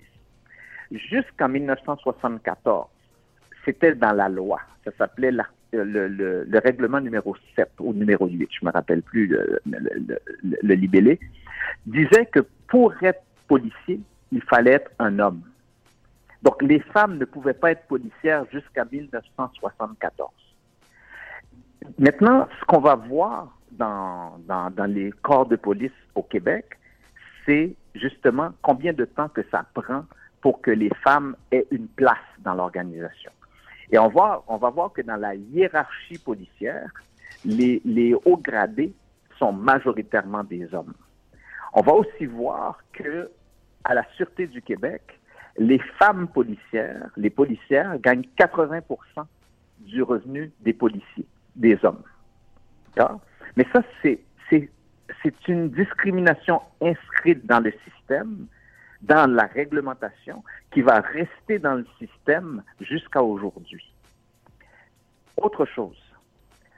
En, en- en 2017, Denis Coderre, qui était maire de Montréal, et Philippe Pichet, qui était le chef de la police, ont présenté des excuses à la communauté LGBTQ pour les, les attaques que le SPVM avait menées contre ces communautés-là dans les années 60, 70, 80, 90, 2000. Pendant 50 ans, pendant 50 ans, le SPVM était un groupe d'oppression pour les personnes LGBTQ à Montréal. Pensez-vous qu'aujourd'hui, en 2022, que les personnes homosexuelles, les personnes LGBTQ seraient tentées de se faire, de rentrer dans la police? Non. Non. Ben, c'est ça. C'est ça la discrimination systémique. Ce sont les traces que les racistes, les homophobes, les misogynes laissent dans les règlements d'une organisation et que même quand on enlève ces règlements-là, la discrimination reste. Troisième, troisième cas. Jusqu'en jusqu'en 1984, pour être policier au Canada, il fallait mesurer 5 pieds 8. Croyez-vous que les communautés latino-américaines, autochtones, plusieurs communautés noires, plusieurs communautés asiatiques, croyez-vous que ces gens-là mesurent en moyenne 5 pieds 8? La réponse, je vous la donne en mille, non. Donc, cette discrimination inscrite jusqu'à 1984, on la voit encore aujourd'hui. Qui fait que vous allez avoir une sous-représentation des minorités dans les services de police. Et partout au Canada. D'accord? Donc, c'est ça la discrimination systémique. C'est pas la discrimination, c'est pas le racisme individuel. C'est d'aucun intérêt. C'est pour ça que je dis que les gens qui vont avoir certains comportements, eh ben, c'est tout simplement parce qu'on n'a pas besoin d'être raciste pour avoir des comportements racistes. C'est inscrit dans, dans l'ADN de l'organisation. Même chose pour la misogynie, même chose pour l'homophobie. Mais comment on fait maintenant pour changer tout ça? Eh ben, c'est pour ça que le SPVM a fait appel à moi. Mhm. Pour C'est quoi les venir leur conseils que tu as dire- donnés? Ah ben, pour venir leur dire, ben justement, avant de, d'abord, comment on fait pour effacer les traces de, de, de ces règlements-là? Et ce que je- j'ai été, j'ai été leur dire, finalement, dans mon travail de recherche, c'est que tout ce que je viens de vous dire là, personne n'était, avait, enfin, les gens le savaient, n'avaient pas mesuré l'impact de ces choses-là à, à travers le temps. Quand moi, j'ai rencontré des femmes, des policières au SPVM qui me racontent les discriminations qu'elles subissent au quotidien en 2022, c'est- quand même phénoménal. Ouais. Ben oui, mais c'est quand même phénoménal. Moi, j'ai- j'ai entendu des choses qui... Les, les- les gens se sont confiés à moi. J'ai entendu des choses que je croyais être dans une cour d'école de, de, de- de- de secondaire 3, là. D'accord? Puis je vous, je vous en passe là sur le racisme, je, vous en passe sur l'homophobie. Mais ça, c'est pas seulement le SPVM, c'est toutes les organisations qui, qui, qui, qui fonctionnent comme ça, où il va y avoir des micro, des micro-agressions. Vous allez arriver quelque part, vous, comme membre de la communauté noire, puis tout le monde va s'assurer qu'on vous fasse sentir que vous êtes différent. Il va toujours avoir une joke sur les Noirs. Il y a toujours quelqu'un qui va faire. Mais ce sont des micro-agressions que vivent les gens dans une organisation et n'importe laquelle. La S- le SPVM n'est pas, ne sort pas de ça. hein. Je, je, je, je, je- je vous donne, je vous donne la définition parfaite du racisme systémique. François Legault s'est levé à l'Assemblée nationale et il a présenté des excuses à la famille de Joyce Echaquan. Il a dit ceci. Les personnes autochtones ont subi de la discrimination pendant des décennies et ça a laissé des blessures profondes et des traces. C'est ça le racisme systémique. Ce sont les blessures profondes qu'ont subies les personnes autochtones qui font qu'aujourd'hui, lorsque vient le temps de rentrer dans un hôpital, elles y pensent deux fois parce qu'elles sont convaincues qu'on ne les traitera pas de la même manière. Les traces, c'est ce qui reste dans les organisations, dans la façon de traiter les gens depuis des, depuis des décennies, justement, depuis des décennies qu'on traite les Autochtones d'une certaine manière. Et quand les gens arrivent là-dedans, quand, quand les nouveaux employés arrivent dans l'organisation, parce qu'il y a ces traces-là, eh bien, il y aura toujours quelqu'un pour leur dire, écoute, on a toujours fait ça comme ça. Non, Et c'est le fameux on a toujours fait ça comme ça qui est la discrimination systémique. Et le sénateur Murray Sinclair, un sénateur canadien, avait dit le racisme systémique, c'est le racisme qui reste quand les racistes sont partis. C'est ça les traces. Les traces que les racistes laissent derrière eux. Même quand ils sont morts, le racisme reste. Donc, gardez Je comprends, j'entends. Mais là, on est en 2022. On est le 19 novembre 2000. Quelles sont les actions maintenant concrètes pour qu'on puisse changer ça? Parce que ce que je comprends, il y a des traces qui restent, mais là, il faut que ça change. Moi, j'ai fait, j'ai, fait, j'ai fait un diagnostic pour le SPVM et je leur ai proposé un ensemble de choses à faire. Puis il y a, il une, je suis arrivé au SPVM, puis il y avait des initiatives qui se faisaient dans, dans l'organisation, puis je les ai dy- dynamisées. Ai dit une chose. Ai dit que, par exemple, le SPVM peut à n'importe quel moment être le bras armé des racistes. Qu'est-ce que ça veut dire? Ça veut dire que la majorité des appels que reçoit le, la centrale 911, ce sont des citoyens qui appellent pour dire qu'ils ont vu quelque chose et le message de ces gens-là, c'est un message raciste, un message homophobe, c'est un message misogyne. D'accord? Et lorsqu'on envoie le policier, le policier s'en va exécuter l'idéologie de cette personne-là. OK. D'accord? Donc, le, le- la centrale 911, les employés de la centrale 911 se sont mis au travail et pendant tout le mois de novembre actuel, 2022, sont en train de travailler pour trouver des façons de décontaminer ces messages-là pour que justement, parce qu'au bout de la ligne, si le policier reçoit un message raciste, si, si la centrale reçoit un message raciste et traite le message tel quel, il envoie une commande raciste et le policier va exécuter quelque chose de raciste et c'est lui qui va porter le blâme. Donc, comment on fait pour décontaminer ce message-là pour que le policier arrive et, excusez-moi d'utiliser le mot en haine, le policier reçoit le message, il y a des nègres dans le parc qui font du trouble. Mais Hmm. à partir du moment où le message arrive comme ça dans le véhicule, d'accord, Mhm. le policier s'en va chercher des nègres dans le parc qui font du trouble. Mais si on lui dit qu'il y a des citoyens dans le parc qui font du trouble, il y en a un avec un manteau rouge, il y en a un avec un manteau jaune, il y en a un avec un manteau bleu, ils sont trois autour de la borne fontaine. C'est pas la même, c'est pas la même chose. Et c'est tellement vrai. Tu l'as dit, et même mon cerveau a eu l'image différente dans le même message que tu as dit, mais je l'ai vu de façon différente. Ben voilà. Et, et, et en même temps, puisqu'on en parle, moi, je, je demande à chaque personne qui nous écoute aujourd'hui, et c'est tout ça que j'ai dit au SPVM, et je pense que c'est un exercice qu'on doit faire chacun. Quand on parle de quelqu'un, assurons-nous que si c'est pas nécessaire, c'est ne pas dire quelle est son origine ethnique, quelle est son apparence euh, ethnique, euh, sa race, parce que c'est pas une expression qui est, qui est, qui est normale, la race, de ne pas dire de ne pas dire son orientation sexuelle, de ne pas dire sa couleur de peau, de ne pas dire sa taille, de toutes ces variables-là, ce sont des variables discriminatoires qu'on utilise chacun de nous au quotidien pour parler de l'autre. Et chaque fois qu'on le fait, posons-nous la question à savoir, est-ce que nous ne sommes pas en train, c'est le noir là qui est au bout là, mais non, c'est un gars avec un manteau jaune. Écoute, tu nous as donné tellement d'informations, Frédéric. Définitivement, il Oui. faut que tu reviennes. Le temps passe vite.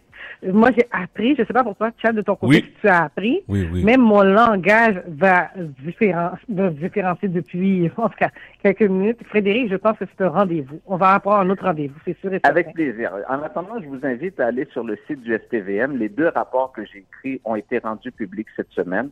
Mhm. Vous pouvez les lire. Je, les, je les ai écrits pour que ça reste après que moi je, je- je suis parti. Donc, j'ai fini mon mandat. Je n'y retournerai pas, mais je pense que ce que j'ai écrit pour le SPVM, ça peut être utile pour n'importe quelle organisation. Définitivement. En tout cas, merci, merci de ton temps. Merci Et on se beaucoup. reparle. Chad, Avec on se reparle la À samedi bientôt. prochain. Oui, à samedi prochain. À bientôt. À bientôt, Frédéric. OK, c'est bon. Parfait. Merci. Allez, au revoir. Merci, au revoir. Alors, euh, je rappelle qu'on parlait à Noli ainsi que Monsieur Frédéric Boiron. De toute manière, euh, les entrevues que vous entendez dans le cadre de l'émission sont rediffusées en format euh, balado diffusion. Donc, euh, chat d'Amor, D-A-M-O-R-D, FM sur toutes euh, vos plateformes. Souper de Noël intergénérationnel qui va avoir lieu samedi le 17 novembre de 18h à 22h au 3001 rue de Louvain-Est. Donc, c'est une activité familiale pour les aînés, les personnes vivant seules, les familles nouvellement arrivées au pays. Programmation, animation musicale, repas, distribution de jouets aux enfants de 3 à 14 ans. C'est tout à fait euh, gratuit pour s'inscrire. Vous allez sur Eventbrite, écrivez souper de Noël intergénérationnel pour toutes les informations. On continue en musique. Voici Beyoncé et dans quelques instants, on s'entretient avec Aïcha. Vous êtes sur CIBL 105 Montréal. I feel like falling in love. I'm in the mood to fuck something up. Tonight I'm fucking something. I need some drink in my cup. Hey, I'm in to fuck something up. I wanna go missing. I need a prescription. I wanna go higher. Can I sit on top of you? I wanna go where nobody's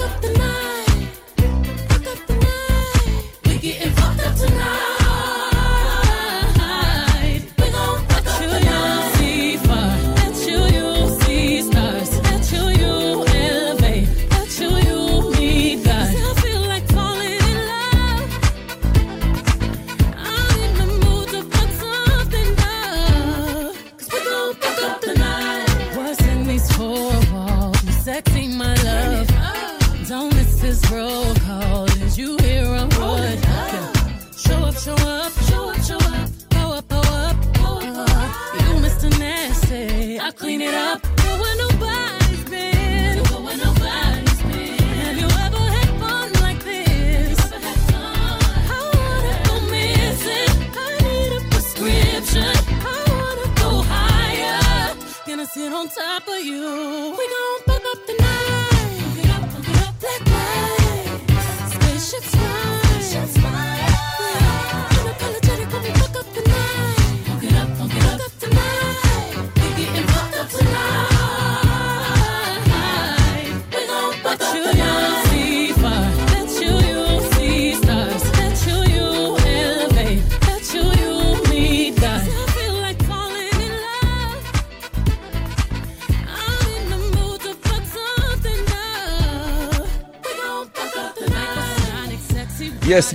on fait une petite pause. En retournant, on s'entretient avec Aïcha.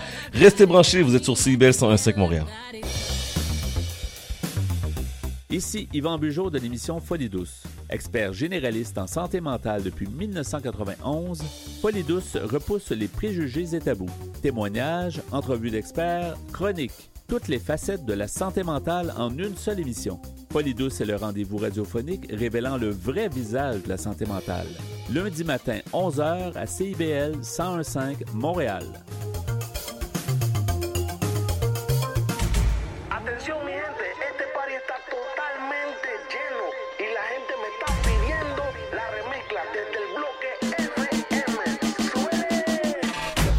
vendredis soirs, c'est un rendez-vous avec l'équipe de Dimension Latine. Dès 18h, le top 5, les nouveautés de la semaine et nos entrevues avec des artistes internationaux. Mais surtout, à partir de 19h, Montréal Palmundo, le nouveau segment qui vous donne un survol sur la scène locale et les nouveaux artistes de la relève de Montréal. Es una cita con dimension latina. De Bamako à la Havane, d'une île au Mississippi, des bords du Saint-Laurent aux plages de Bahia, retrouvez-moi, Leila, pour une sélection qui traverse les frontières. Un voyage au rythme d'innombrables styles musicaux pour un dépaysement garanti. Laissez-vous porter. Escale, c'est tous les samedis à 9h et en rediffusion les mardis à 11h sur CIBL 101.5. CIBL 101.5 Montréal, Madame Aïcha, comment ça va? Ça va et toi? Ça va bien, tu passé une belle semaine? Ben oui, écoute, moi j'étais prête. Hein. Oh, ok, excuse-moi, excuse-moi. Oui, oui, moi ça me, fait, ça me fait rire. Il y avait justement une petite chronique de Paul Arcan euh, sur une autre station qui disait Mais je comprends pas, les gens sont toujours surpris, surtout à Montréal, lorsque la première neige arrive.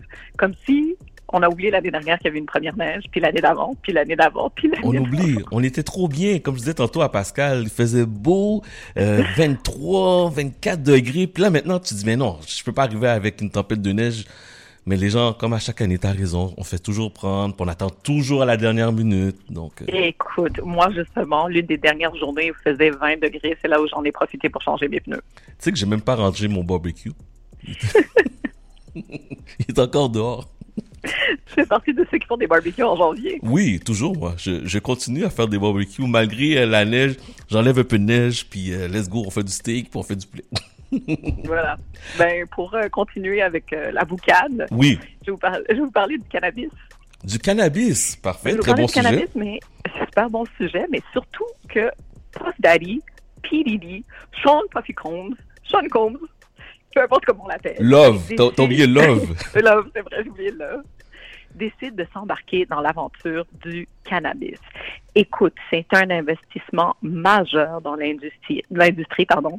On parle de 185 millions de dollars et euh, Puff Daddy devient vraiment le propriétaire de la plus grande entreprise du secteur du cannabis appartenant à un noir euh, au monde.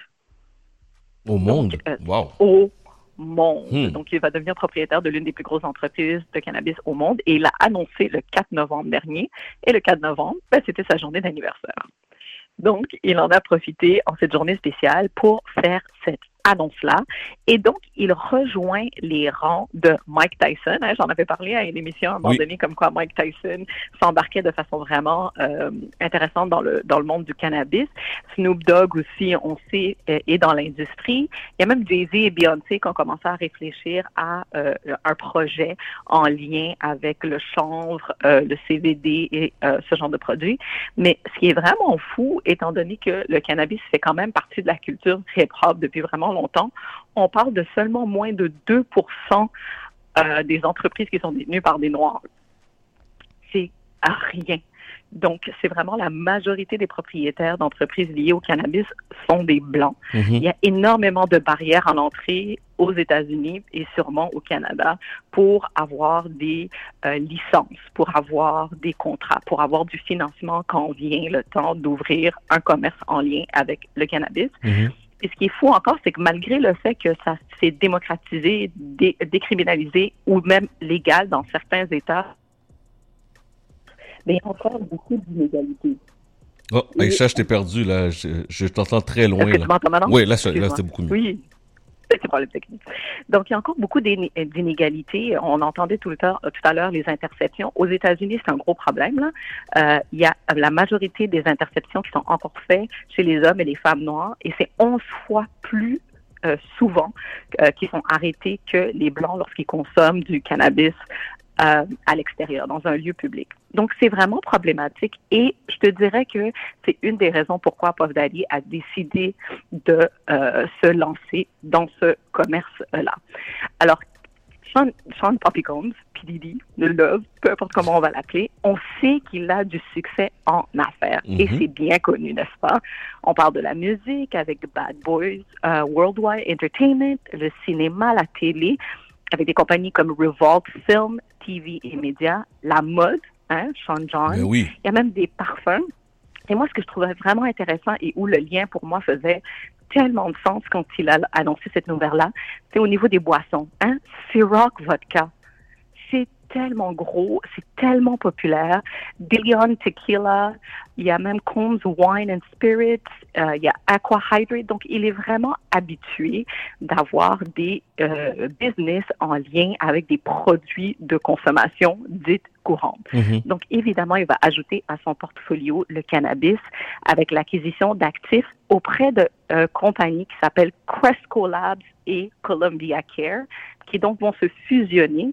Et dans le cadre de cette fusion-là, Puff Daddy a donc décidé d'investir 180 millions de dollars. Just like that. 180 millions de dollars, just like that. Just like that. Puis c'est pas pour rien qu'il s'est intéressé à ces compagnies-là, parce que vraiment, ça lui permet d'être intégré. Bon. Je suis sûre que tu vas me dire, ben ouais, qu'est-ce que ça veut dire intégré Ouais, c'est ça. ben, ça veut dire qu'il était en contrôle d'absolument tous les niveaux de production, tout le processus. Donc vraiment de la production à la fabrication, en passant par le marketing, la, la distribution au détail et en masse. Donc c'est vraiment tout, tout, tout, tout, tout est sous le contrôle euh, de la compagnie de euh, Sean Combs. Puis euh, c'est quand même très important que ce soit euh, pour lui quelque chose dans laquelle il va de l'avant, puis de cette façon-là. Il y a une citation vraiment intéressante qui se retrouve dans le communiqué. Il dit Ma mission a toujours été de créer des opportunités pour les entrepreneurs noirs dans des secteurs où l'accès nous était traditionnellement refusé. Et cette acquisition fournit l'ampleur et l'impact immédiat nécessaires pour créer un avenir plus équitable dans le cannabis. Donc, c'est vraiment une victoire historique qui nous permettra de responsabiliser les leaders dans tout l'écosystème et d'être des défenseurs audacieux de l'inclusion. Et c'est pour ça que c'est important qu'il voulait avoir vraiment une compagnie qui était intégrée verticalement parce qu'à tous les niveaux, que ce soit les agriculteurs, pour lui, il va faire un effort que ce soit des agriculteurs de la communauté, euh, que ce soit des gens qui soient en magasin, des transporteurs. Donc vraiment créer un énorme écosystème, créer de la richesse autour de cette industrie-là qui retourne dans la communauté. Donc, cette euh, transaction lui permettra d'exploiter plusieurs points de vente, des magasins de détail et des lieux de production à New York, donc dans la ville même, au Massachusetts, à Boston et euh, dans l'Illinois, donc Chicago et les, arent- les, euh, les alentours. Donc, les alentours, pardon. Donc, vraiment, le but est de créer une richesse générationnelle grâce aux opportunités et à l'emploi des Noirs. Et c'est quelque Et chose, hein? Mm. Ben oui, c'est quelque chose, c'est gros. Puis je lisais cette, euh, cette nouvelle-là, puis ça me faisait penser à tous les efforts qu'on voit à Montréal et au Québec d'entrepreneurs noirs, des gens qui veulent aider la communauté. Je pense au groupe 3737 qui vient de fêter ses 10 ans. Je pense à Origine avec le Meetup qui arrive bientôt. Euh, je pense même à l'initiative de Native TV. Donc, on voit de plus en plus d'initiatives d'entrepreneurs noirs qui veulent créer cette richesse-là, cette richesse communautaire euh, pour les générations futures. Il y avait Tariq Brooks, qui est le président de Combs Enterprise, qui était en entrevue. Puis, euh, il parlait des difficultés économiques qui parce qu'on a quand même l'inflation, une récession qui euh, semble pointer le bout du nez.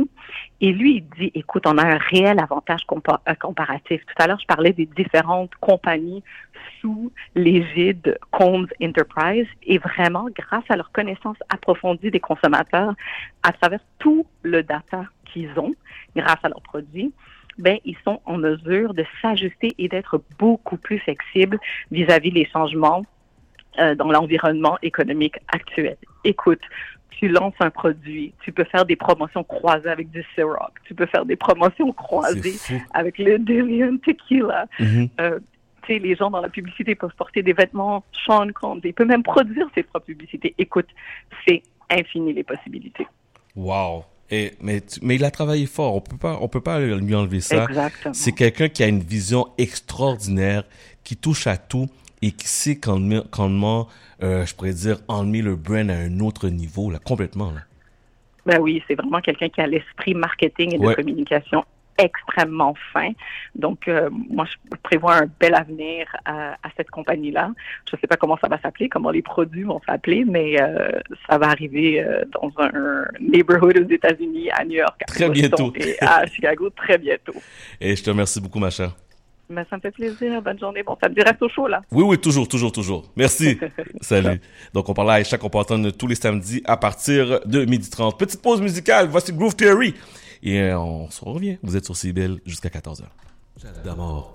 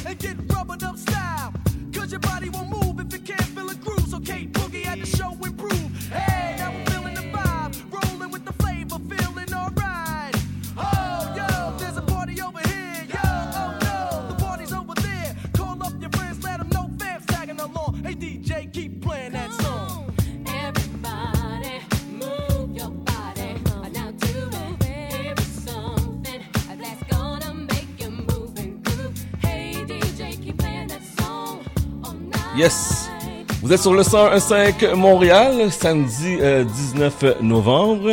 Le 25 et le 26 novembre prochain, la technologie rencontre le Buy Black, le Meetup. Et mesdames et messieurs, j'ai l'honneur d'accueillir Esther, cofondatrice et directrice générale de Origine, et ainsi qu'un ami à moi que ça fait très longtemps que je connais, qui m'a fait mon premier site internet, Oh, mon wow. premier, mon premier logo.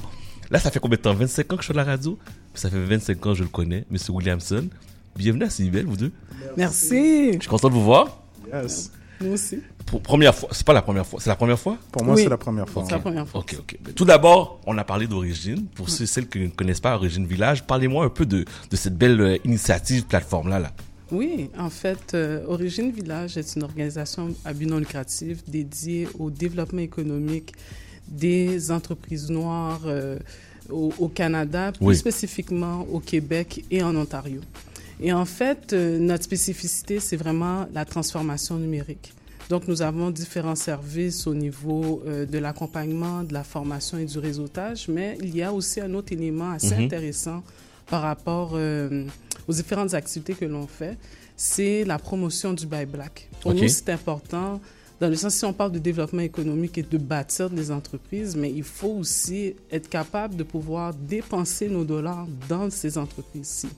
Et on a quand même euh, euh, la capacité de pouvoir lever nos entreprises. Donc, c'est euh, là que viennent nos différentes in- initiatives comme le euh, 28 Days Up que l'on fait en février, les différentes activités. Ou Meetup, on aura un pop-up market justement avec une dizaine d'entreprises où on pourra investir directement. Donc, ce sera une occasion aussi d'acheter noir. Donc, ça, ça c'est ce qui va être euh, super intéressant.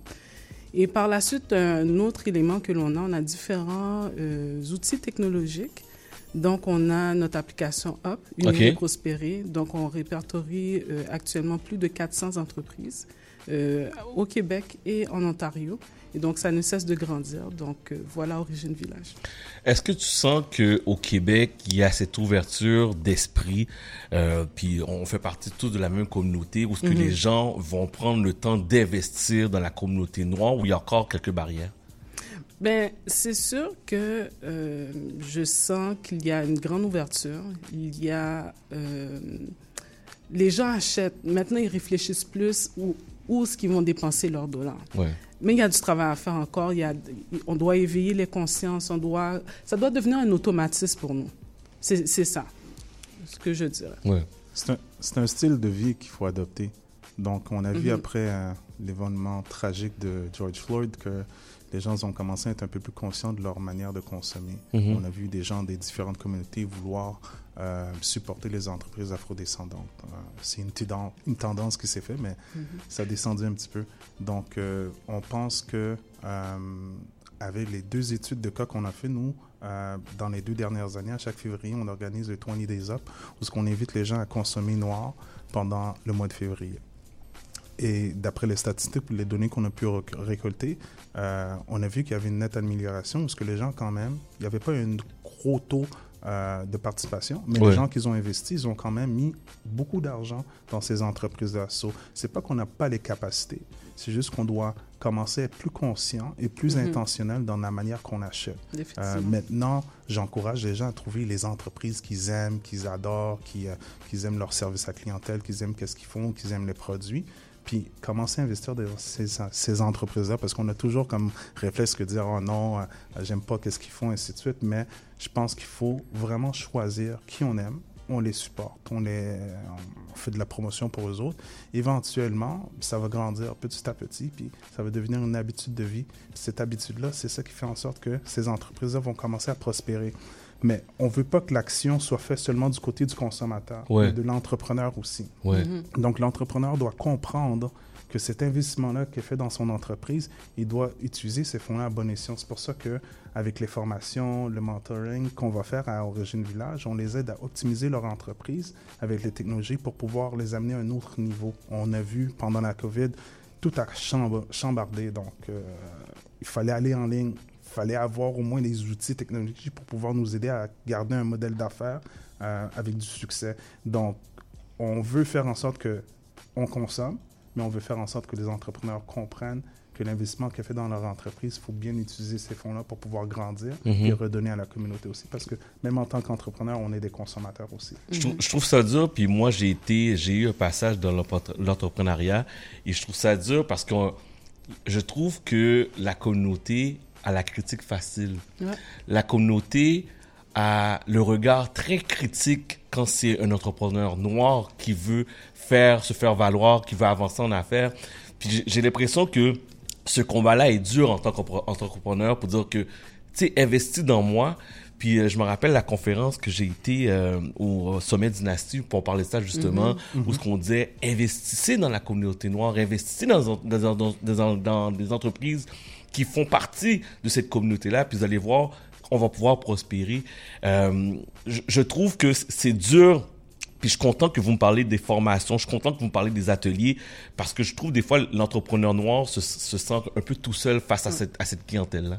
Je pourrais te dire que c'est pas seulement dans notre communauté. On a l'impression Oui. qu'on est les seuls, mais toutes les autres communautés, ils ont à peu près ce même problème-là. Parce Mhm. que le- le- le- la première personne que tu vas vouloir investir, c'est dans des gens qui te ressemblent.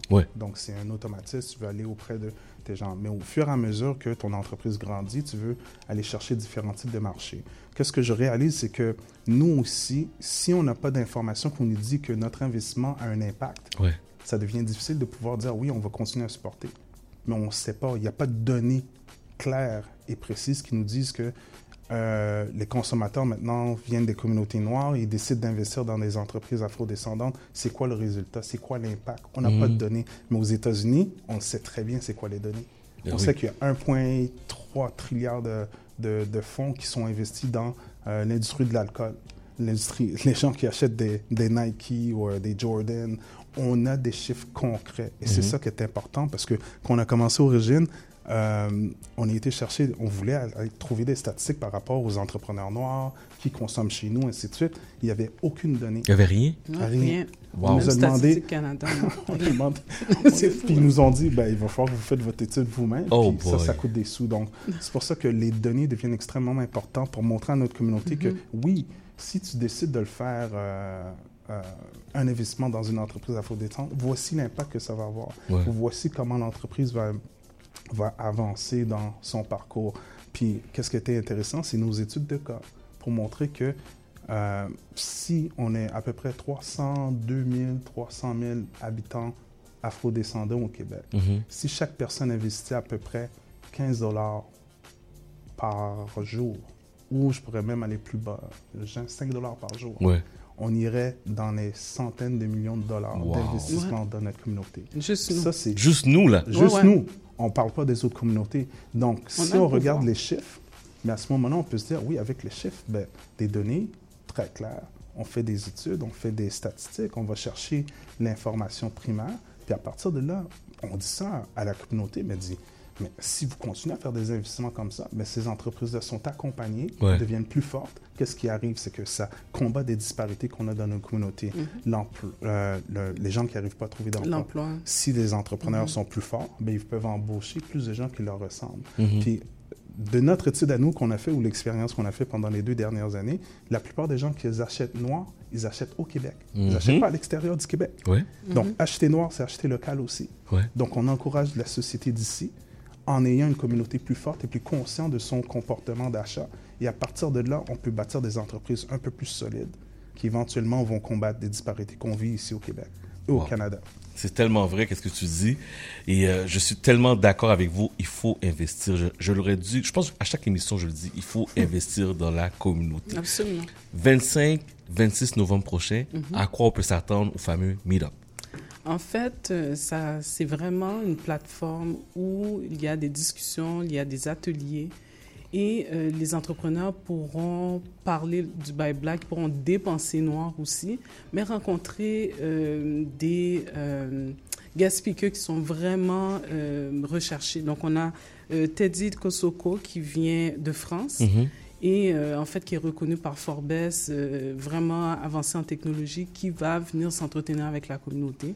On a aussi euh, Claudette McGowan, qui est la première femme noire au Canada au niveau de la cybersécurité. Mhm. Donc elle va venir parler, s'entretenir avec la communauté pour donner des, des euh, des tips and, and tricks euh, qui pourront vraiment être utilisés dans la vie d'un entrepreneur et comment euh, faire la migration au niveau de la transformation numérique. Mhm. Par la suite, il y a des panels, on a des noms très bien connus, Joanne Chevalier, on a Richard Destiné, Ingrid Enriquez euh, Donicin, on a aussi euh, Henri Julnis. Donc, il y a une panoplie de, euh, de panélistes qui seront là et qui pourront échanger avec euh, les entrepreneurs. Ça va être euh, vraiment une, euh, euh, un événement vraiment diversifié en Ok. deux jours. Donc, euh, C'est ouvert à tous parce qu'on Oui. parle beaucoup d'entrepreneurs, mais monsieur, madame, tout le monde aussi sont invités. Ils peuvent venir, exactement. Dès que- Dès qu'il y a cette euh, curiosité au niveau du buy black et de la technologie, you're welcome. That's it, that's it. Euh, pour euh, billets, formation, où est-ce qu'on se, dir- où est-ce qu'on se dirige? C'est sur Eventbrite. OK. Aussi, vous pouvez aller directement sur notre site euh, qui est de meetup.ca. OK. Ou le meetup.ca. Oui, exactement. Ou le meetup.ca. Alors, euh, bon succès, mes chers amis. Merci beaucoup. Je sais que vous travaillez très, très fort. euh, puis, euh, je, je vous demande et je vous demande de revenir plus souvent, parler de votre euh, initiative, surtout d'origine. United Prosper aussi, qu'on voit passer très souvent. Mais gênez-vous pas parce que je pense que c'est la seule manière qu'on va faire une différence, c'est d'en parler. Effectivement. Parler, parler, parler. Puis je Ouais. pense que les gens vont... À force d'en parler, je pense que les gens vont dire, ben, j'ai pas le choix d'investir. Exactement. Il faut. Merci beaucoup. Nous, on met les informations sur notre page euh, Facebook. Et auditeurs, auditrices, que vous soyez entrepreneur, que vous soyez monsieur, madame, tout le monde, allez encourager. Le Buy Black, c'est pas seulement un hashtag, mais c'est vraiment une réalité. C'est vraiment quelque chose qu'on a besoin à Montréal. On a besoin d'investir. On a besoin de faire aller notre prochain. On n'est pas là pour négocier des prix. On n'est pas là pour critiquer la clientèle. On est là pour avancer en tant que communauté. Regardez sur plusieurs autres communautés. Il y, a, il y a des gens qui avancent. Puis nous encore, on, on se pose des questions. Mais je pense que l'heure est arrivée en 2022, fin 2022, début 2023, d'arriver dans un autre niveau avec ça. Là. Mhm. Définitivement. Alright. Merci beaucoup, guys. Merci. Un grand merci. Merci. Euh, on continue en musique dans quelques instants. Jerry Magic prend le contrôle des tables tournantes du 101.5. Juste avant, écoutez bien ça. Chat d'amour.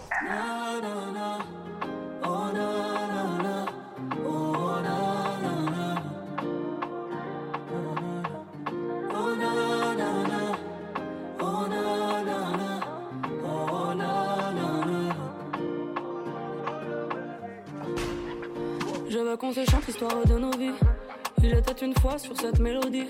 Toi et moi, mon cœur, l'homme de mes nuits. Toi, le remède à toutes mes maladies. La vague qui a balayé tous mes ennuis. Moi, je suis ta voix, toi, ma symphonie. On m'avait dit que l'amour était un cri. Le mien pour toi fait beaucoup de bruit. Beaucoup de bruit. C'est toi ma femme, c'est toi ma vie. Tu connais toutes mes mélodies.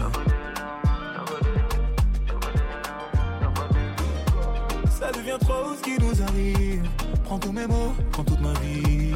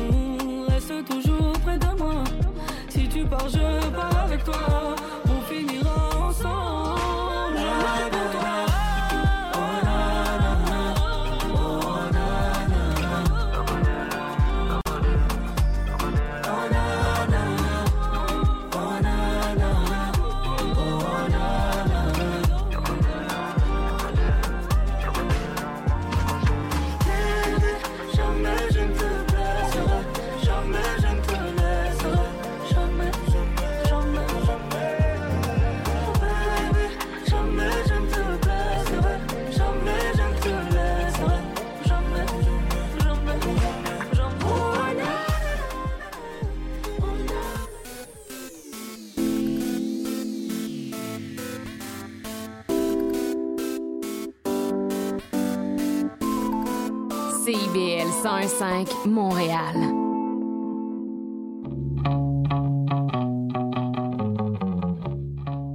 Trait d'union change d'heure, mais ce sera toujours le choc des générations dès 14 heures entre la boomer et ses milléniaux. Avec Euh, moi, c'est Clément Arbic. On a Mélissa également. Salut! Et Lysandre, Et ben moi, je suis là pour faire la musique. en plus d'Alexis et de Paolo, pour venir s'obstiner et discuter avec moi, Louise Curodo, la boomer, à l'émission Trait d'union à CIBL 101,5. Ici Maude Desbois. À l'émission L'effet durable, on parle d'environnement, de transition écologique et de développement durable. C'est un rendez-vous tous les mardis, 10h. 1015 CIBL. Chat d'amour.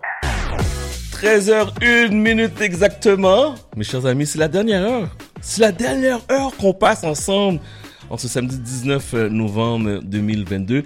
Salutations à mon ami, à mon frère, Mr. Freddy Rizzoli, qui nous écoute, toujours un plaisir. Et euh, dans la prochaine heure, on va s'entretenir avec Orphée Lutula Okito, qui nous parle de la nouvelle académie de photographie ADEP. Et vous savez, le son de 13 ça veut dire quoi? Nul autre que Jerry Magic prend le contrôle des ondes montréalaises. Cette semaine, j'ai eu une conversation avec Jerry Magic. Il me disait, je vais être là. Je vais toujours être en poste pour servir les auditeurs et auditrices de CIBEL. Je me suis dit, bro, do your thing, man. bro, do your thing. Parce que CIBEL adore euh, la présence de Jerry Magic. Puis je vous le dis, ce, moment de l'émission-là, je pense que c'est un, moment de libération, un moment de lâcher son fou, un moment de monter le volume. Et je vous demande aussi de m'envoyer euh, votre emoji, votre état d'âme lorsque vous entendez Jerry Magic par messagerie texte 514 979 5050 514 979 5050. Assez parlé. Voici Jerry Magic sur CIBL 105 Montréal. Let's do this. Oh my god. He's my favorite DJ. Favorite DJ. Jerry Magic.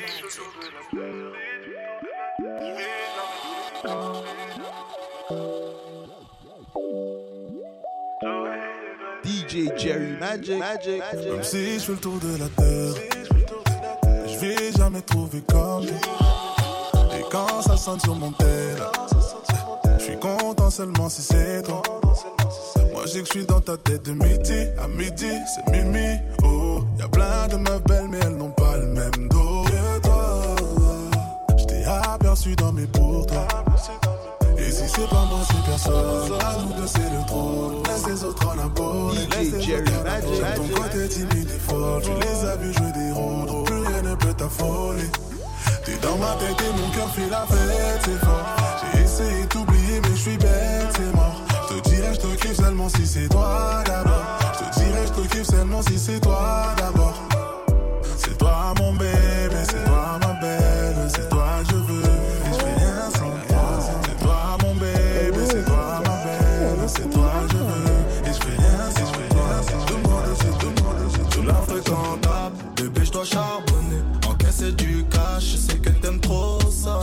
Je peux tomber pour toi, mais toi t'aimes que ma monnaie. Avec ou sans toi, je mène une vie de l'or. Seul dans la chop, je pense à toi, je me demande. J'aime comment tu danses, tous ces Fendi sur ton corps. Genre une SCPC, je l'ai fait tomber sur toi. Soyons courtois, je sais que t'aimes tout ça, non. Gros nuage de Cali qui sort de la boca. J'ai pas confiance en l'homme, j'ai confiance en l'avocat. Quand je t'ai vu, je me suis dit, je peux pas louper l'occasion. Donc j'ai pull up sur toi en mode Jogo Jota. Jogo Jota, Jogo Jota. Quand je t'ai vu, je me suis dit, je peux pas louper l'occasion. J'ai pull up sur toi en mode Jogo Jota. Jogo Jota. Je suis la fréquentable, bébé, je dois charbonner. Encaisser du cash, je sais que t'aimes trop ça. Je peux tomber pour toi, mais toi t'aimes que ma monnaie. Avec ou sans toi, je mène une vie de l'ossage. Je suis la fréquentable, bébé, je dois charbonner. Encaisser du cash, je sais que t'aimes trop ça. Je peux tomber pour toi, mais toi t'aimes que ma monnaie. Avec ou sans toi, je mène une vie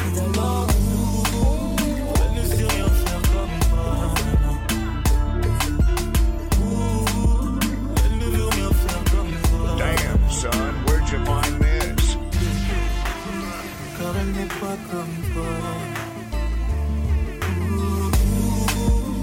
ne sait rien faire comme toi.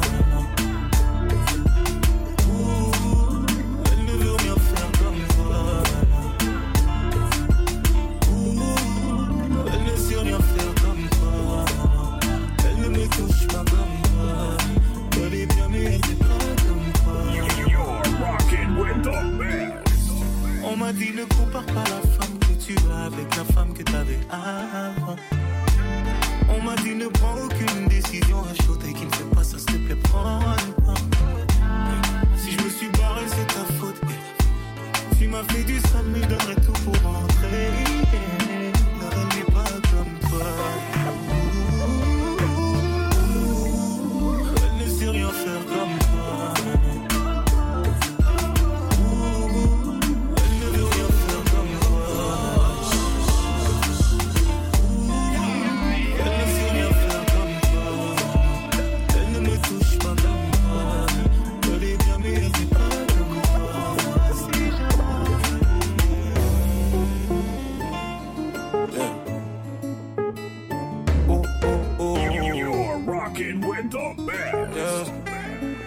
Je fais le premier pas, je t'emmène danser. danser. Si tu savais ce qui se passe dans mes pensées, dans ma tête, comportement, je sais que tu vas aimer. Mal dominant, elle aime quand c'est comme c'est. Baby, je comprends pas pourquoi s'inquiéter. Reste là, détends-toi, t'as l'air pressé. Toi et moi, le chemin est tracé. Je suis ton futur, oublions le passé. Oh. Mm, Dis-mélo, du mélo. Je chanterai pour toi, t'es ma plus belle mélo. T'as besoin de moi, compose mon numéro. Je suis là, ma belle, jour et nuit, ma belle. Oh, baby, maman, me belle. Oui, sa beauté m'en sorcelle. J'aime pas quand t'es loin, faut te rapprocher. Non, j'aime pas quand t'es loin, faut te rapprocher. Oh, baby, maman, me belle. Oui, sa beauté m'en sorcelle. J'aime pas quand t'es loin, faut te rapprocher. Non, j'aime pas quand t'es loin, faut te rapprocher. Putain, comment t'as fait là, je suis touché. Je suis touché. Là-bas, j'étais qu'un à la moitié. À la moitié. J'ai plus la tasse parce que j'ai trop brassé. Trop brassé. J'mets des diamants sur tes plus beaux bracelets. Nous deux, on se sait, on a nos délits. Le danger nous attire, on fait des délits. Là, je te regarde, j'aime ton déhanché. Mauvais garçon, pourtant je peux me ranger. Me ranger. Mm, Dis-mélo, dis-mélo. Je chanterai pour toi, t'es ma plus belle mélodie. T'as besoin de moi, compose mon numéro. Je suis là, ma belle, jour et nuit, ma belle. Oh, baby, maman, belle. Oui, sa beauté m'en sorcelle. J'aime pas quand t'es loin, faut te rapprocher. J'aime pas, non, j'aime pas quand t'es loin, j'aime pas. Oh, baby, maman, belle. Oui, sa beauté m'en sorcelle. J'aime pas quand t'es loin, faut te rapprocher. J'aime pas, non, j'aime pas quand t'es loin, faut te rapprocher. Yeah. Tous les jours tu me souhaites le malheur. T'as toujours eu peur que je m'en aille ailleurs. Je te disais jamais, jamais, jamais. Quand t'étais la seule que j'aimais. Non, arrête, c'est pas de ma faute. Qui es-tu aujourd'hui? Cette question me taraude. T'ai regardé de loin faire ta route. Car t'étais la seule que j'aimais. Je suis désolé de t'apprendre que j'en ai une autre. Désolé de t'apprendre que tu n'es plus celle que j'appelais.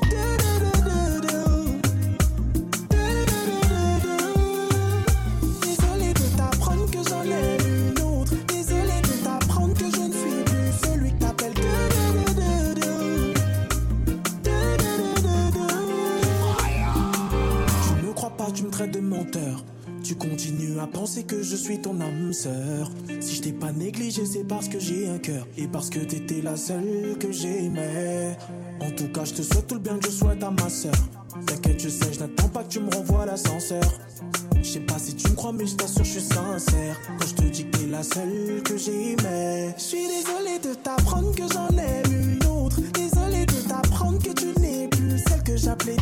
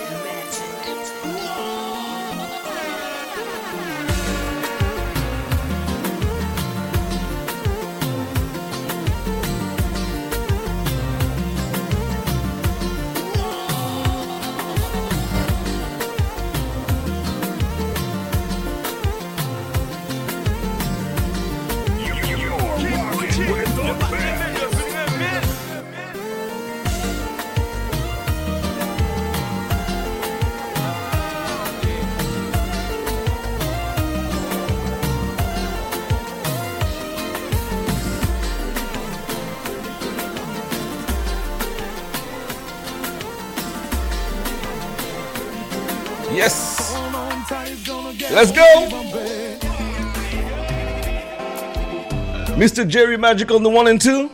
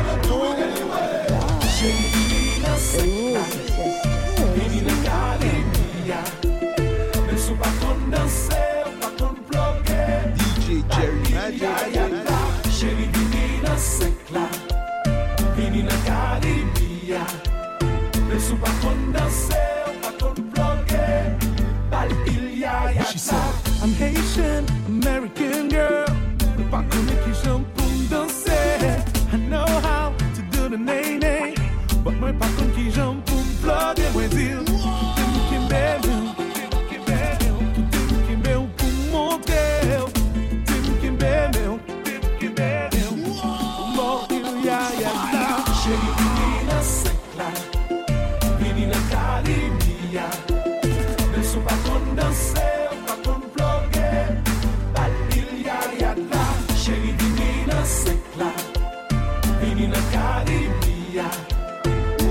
quando dançar, pra quando bloquear. Palilha e. Don't be shy, I'm gonna show you how. Me and Secla, I'm gonna make that move right. Just put your body on mine. Hold on tight, it's gonna get pretty bumpy. Pretty bumpy, pretty, pretty bumpy. Hold on tight, it's gonna get pretty bumpy. Pretty bumpy, pretty, pretty bumpy. Hold on tight, it's gonna get pretty bumpy. Hey yo, right now you're listening to the best DJ in the city. Michael Chill. DJ Jerry uh, Magic. You know this track is about to get ill. Yeah. That's how we pay our bills. Hold on tight, it's gonna get pretty bumpy.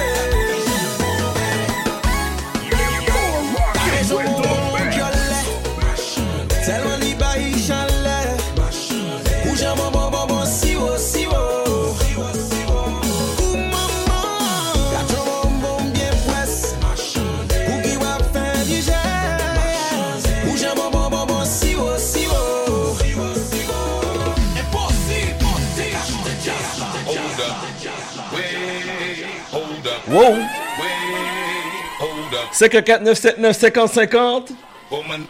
On va voir l'emoji de feu. Play. We gon' rock until the wheels, till the wheels, till the wheels. Birthday, birthday, birthday, birthday. Rockefeller. Y'all know what this is. We giving y'all five seconds to put your drink down and report to the dance floor immediately. Rockefeller. Y'all know what this is. We giving y'all five seconds to put your drink down and report to the dance floor immediately. All the busters, we giving y'all five seconds to get close to an exit. It's about to get real ugly in here. Five seconds is up. Let's go.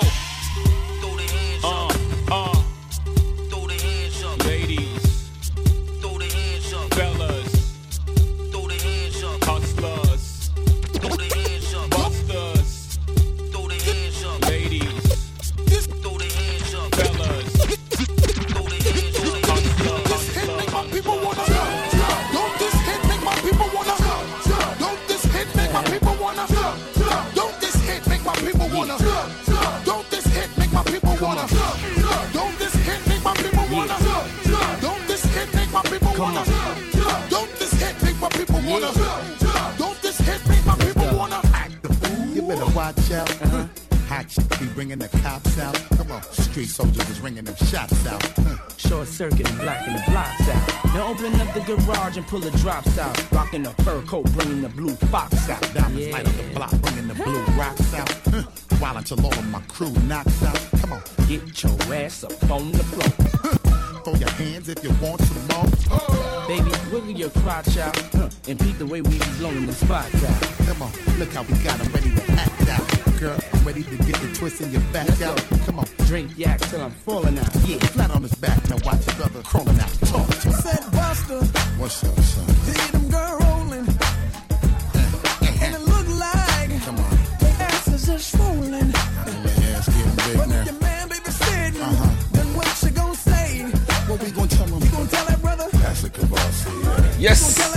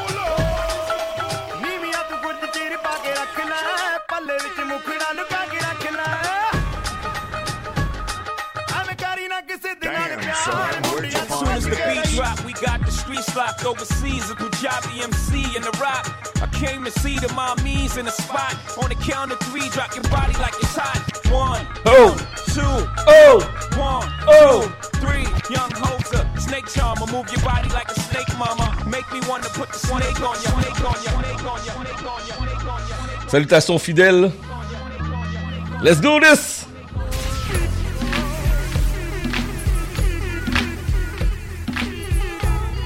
Jerry Magic on the one and two. Mr. Shadow Instinct.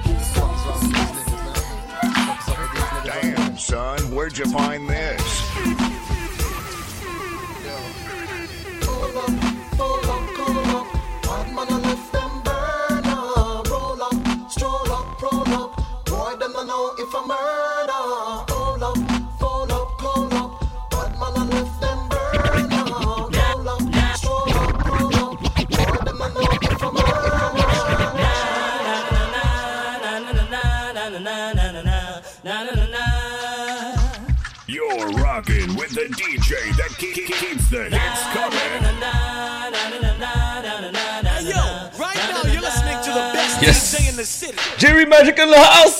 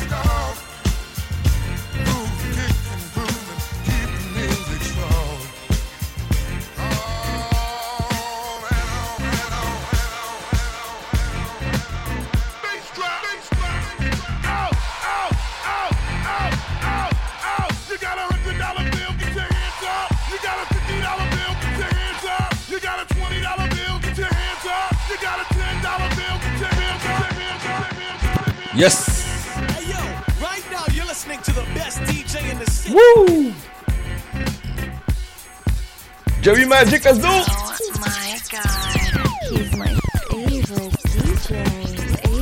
Si vous à CBL, put your hands up! Woo!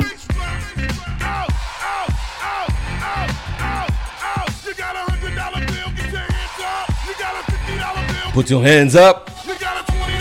Put your hands up! Put your hands up!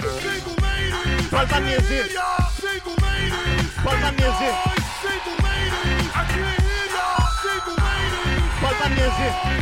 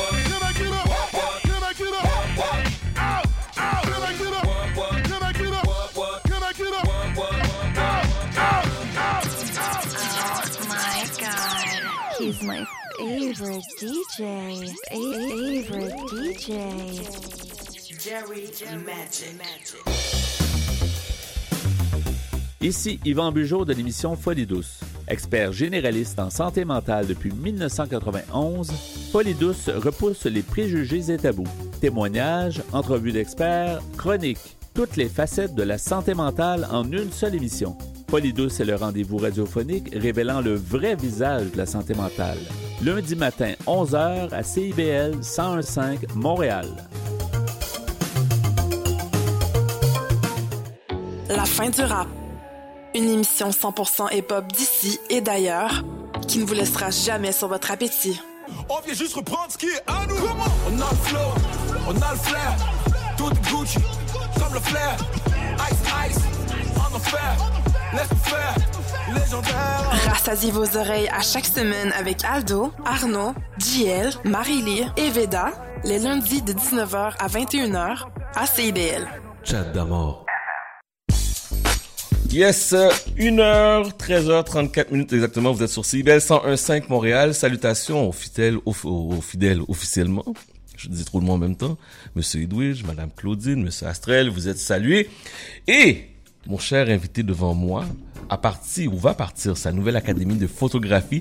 Je l'ai connu dans une ancienne vie. Lorsque j'étais un simple animateur de radio à la Radio Shack et l'émission s'appelait Montréal Underground. Yes. Monsieur Orphée, comment ça va? Ça va, ça va, ça va et toi, Chad? Ça va très bien. Fait- ça fait combien de temps qu'on s'est, qu'on s'est pas parlé officiellement à la radio? Très Ah, longtemps. ouais, ça fait un bail, ça fait un bail. Je te dirais peut-être euh, quoi, un bon, euh, un bon euh, 10-15 ans. Ouais, 10-15 ans, entre 10-15 ans quand même. J'avais ouais. des cheveux dans le temps. toi Ouais. Moi, si j'avais des cheveux. on, pou- on pouvait faire des chats. je te dis là. Oh my god. Tantôt, hors honte, je te disais, parce que moi, je t'ai connu, tu étais rappeur, tu étais producteur et tout. Tu as arrêté ça, t'as mis ça de côté? Ouais, ouais, ouais, ouais. Donc, je faisais quand même un peu euh, un mix de tout, et rap et puis euh, R&B quand même. Euh, mais oui, j'ai mis ça de côté. ça fait un bon bail. Ça Mais fait, ça- ça... fait, ça fait pas longtemps. Mais ça te manque pas?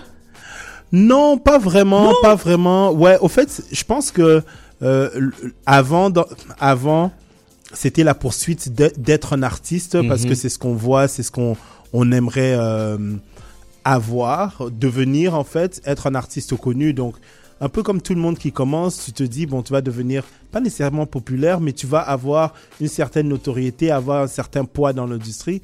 Mais au fur et à mesure, tu te rends compte que euh, la réalité est différente au fur et à mesure que le parcours avance, quoi. Mhm, mhm. Ouais, ouais. J'ai, euh, ma femme Marilyn me dit, je connais un photographe, il est fou, il est terrible, il est bon. Puis là, elle, elle me le décrit, elle me le décrit, mais je dis, mais ça me dit quelque chose, la description. Euh, pour me rendre compte que c'était toi. Ouais, ouais, ouais, ouais, ouais. Photographie. Ouais, photographie. Yes, yes. Qu'est-ce qui t'a mis vers là? Au fait, au fait, la photographie, ça a toujours été une de mes passions. Parce que je me rappelle, back in the days, euh, disons vers 2000-2003, moi j'ai étudié en sound engineering. Ok. Euh, mais avant, c'était la photographie que je voulais faire. Mais quand je suis arrivé à l'Université de Montréal pour, pour, pour m'inscrire, il n'y avait plus de place, donc le programme était fermé. Finalement, je me suis dit que je voulais me lancer en, en son. Mais back, plus tard, plusieurs années plus tard, euh, je me suis dit, ouais, pourquoi pas. J'ai commencé à faire la photographie de façon... euh, j'ai appris de façon autodidacte. Mhm. Et après, je me suis dit, ben, il faut que j'apprenne de la bonne façon. Et puis, je suis parti euh, étudier en photographie pendant deux ans et demi. Et, euh, et puis, c'est ça, depuis, je suis photographe, quoi. Est-ce que tu couvres beaucoup d'événements? Est-ce que comment ça fonctionne un peu dans le monde de la photo? Oh oui, je, je trouve que la, la photographie en soi a tellement différentes, euh, euh, différentes. Il y a différentes, si on veut dire, je peux dire comme ça, cellules, si Mhm, on veut, mhm. différentes disciplines. Euh, Est-ce que je fais des événements Euh, Pas vraiment. C'est pas trop mon. Oui, je sais le faire, Mhm. mais c'est pas très mon, mon c'est pas mon truc quoi. Donc je fais les mariages, mais la majeure partie du temps, je fais, je suis plutôt euh, en mode fashion photography. Ouais. C'est ça, je vais te demander parce que chaque photographe a sa spécialité, a sa vision des choses. Comment que je pourrais décrire ton style de photo? Euh, moi, c'est vraiment un style, euh, comme je disais, euh, la mode. J'adore, j'adore la mode. J'aime tout ce qui est beau. Euh, ça veut pas dire que les mariages euh, c'est pas beau, Mhm. mais, mais mais mais mais je trouve que je je, je tu sais quand je fais la mode, je me sens accompli au fait. Mhm. Euh, les mariages, c'est quelque chose de beau aussi. Euh, par contre, c'est c'est c'est c'est euh, toujours la, la même chose dans un sens. Oui, chaque client est différent, mais juste donner cette expérience au client aussi, je trouve que c'est c'est quelque chose qui est gratifiant, Mhm. qui finalement fait en sorte que je me dis que j'aime quand même le faire. Mais si tu me demanderais de choisir l'un ou l'autre, ben c'est sûr que je choisis la mode. La Ouais. mode. Ouais. Là, tu as décidé de, de partir ton académie de photo. Oui. Est-ce que, bon, donne-moi un petit peu plus de détails. Oui, euh, l'académie de photographie, déjà, elle s'appelle Académie de photographie. Très simple, Très simple. Très simple. Et euh, donc, je, je l'ai raccourci à, si on veut, euh, acronyme ADEP. Mhm. Et finalement, donc moi, back in the days, il y a 20 ans de cela, j'étudiais en pédagogie et en psychologie et pédagogie. Ça va faire, oui, plus de 20 ans. Et la, pé- la, la pédagogie, l'enseignement a toujours été une de mes, euh, une de mes passions. Mhm.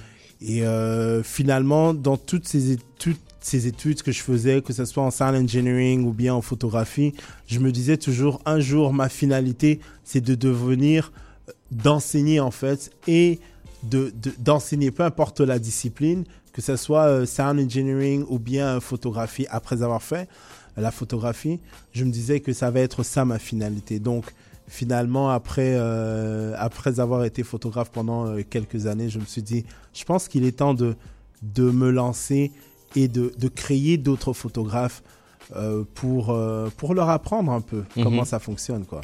Les nouveaux étudiants, tes nouveaux étudiants s'attendent à quoi quand ils vont euh, venir à l'académie?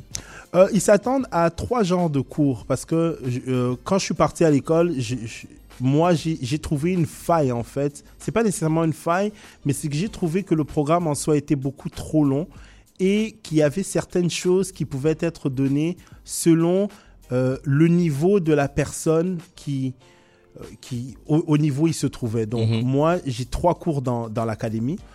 Euh, Il y a la, la photographie 101 qui est pour les nouveaux qui ne, qui ne connaissent absolument rien de la photographie, mais qui aiment et qui ne savent pas nécessairement par où commencer.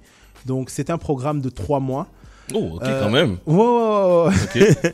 c'est un programme de trois mois. Et euh, après, il y a la photographie, il y a la lumière en studio. Mhm. Parce que beaucoup de photographes, ça c'est pour les photographes qui sont déjà établis, mais qui ne connaissent pas la lumière artificielle.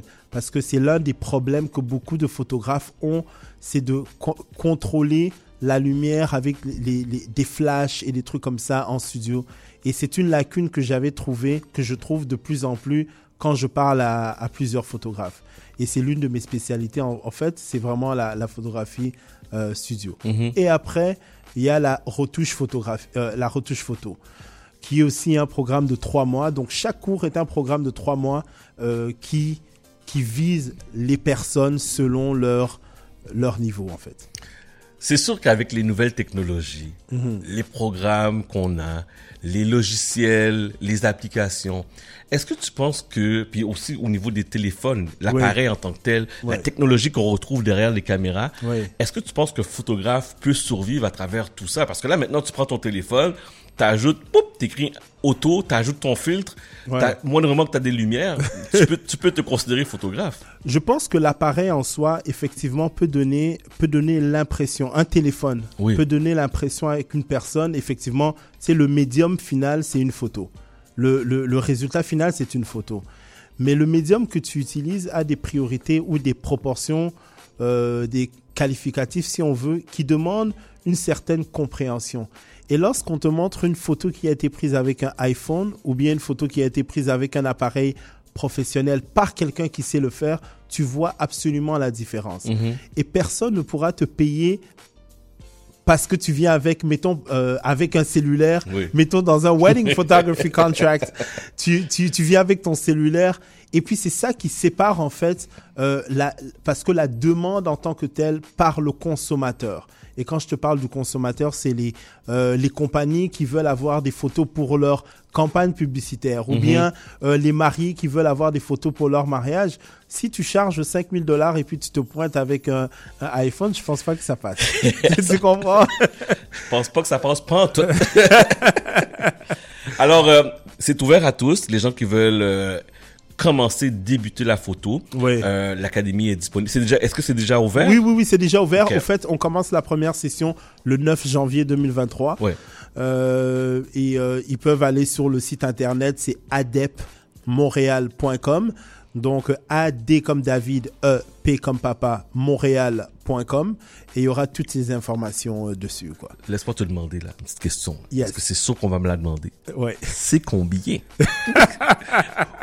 c'est combien? Euh, le prix, les prix, c'est entre 1275 dollars et 1500 dollars.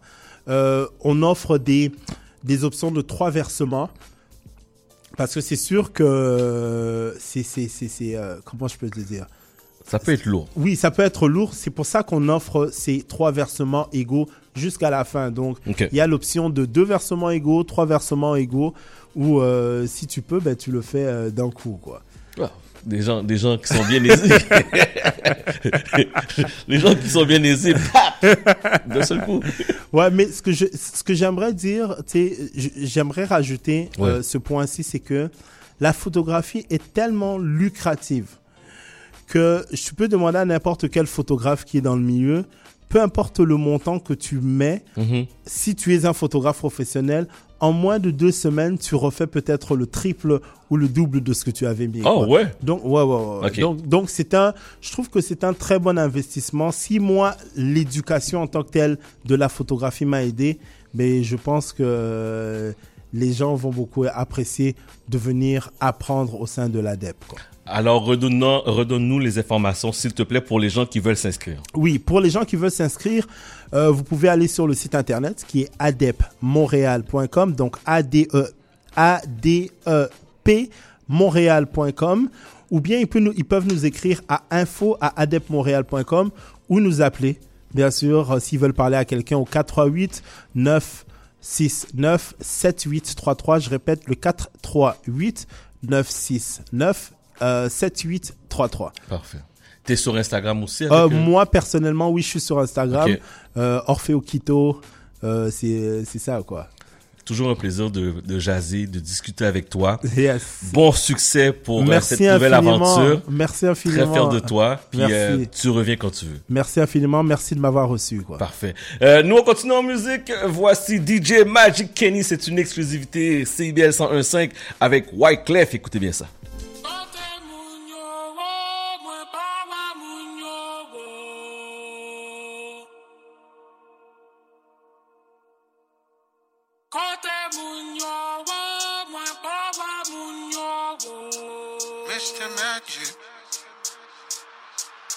alkol. Kote moun ka pale moun man, bawe moun ka pale moun mal.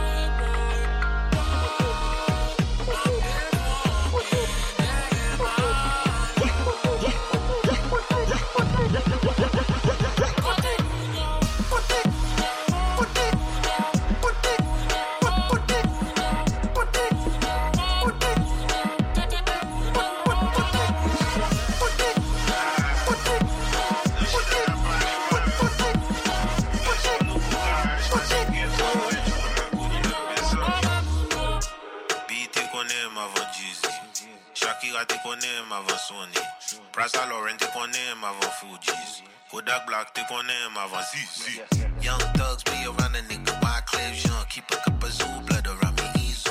Quite that book this flatbush. Got my first gun before I got my first kiss. I, I had to tell a horse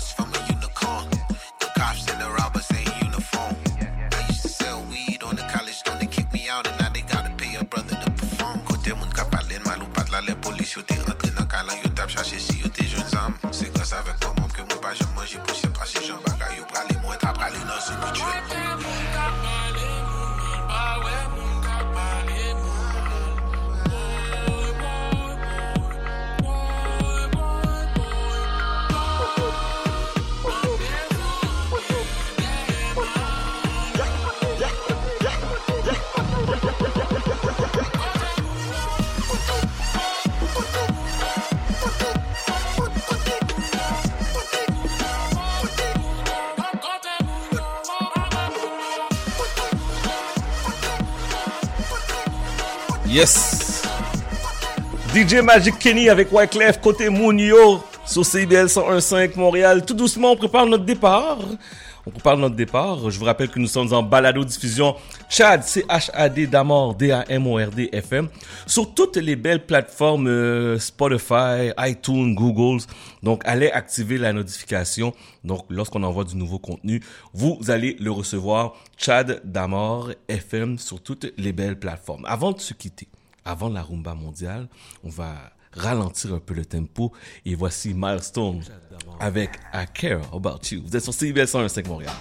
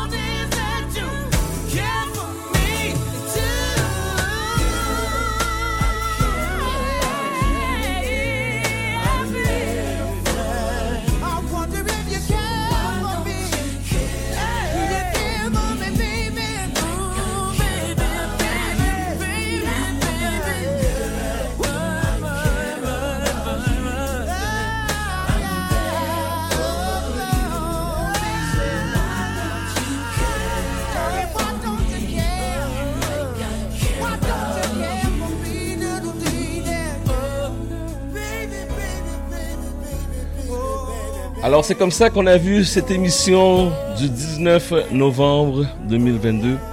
Merci à mes invités. Chad H, ne manquez pas son prochain album Afro-Keb disponible partout. Merci à Carol Bernard du Montreal Gospel Choir qui va avoir euh, son spectacle Noël Gospel le 10 décembre prochain. Merci à Frédéric Boiron. Allez voir le bilan du virage culturel du SPVM. Allez sur le site du SPVM.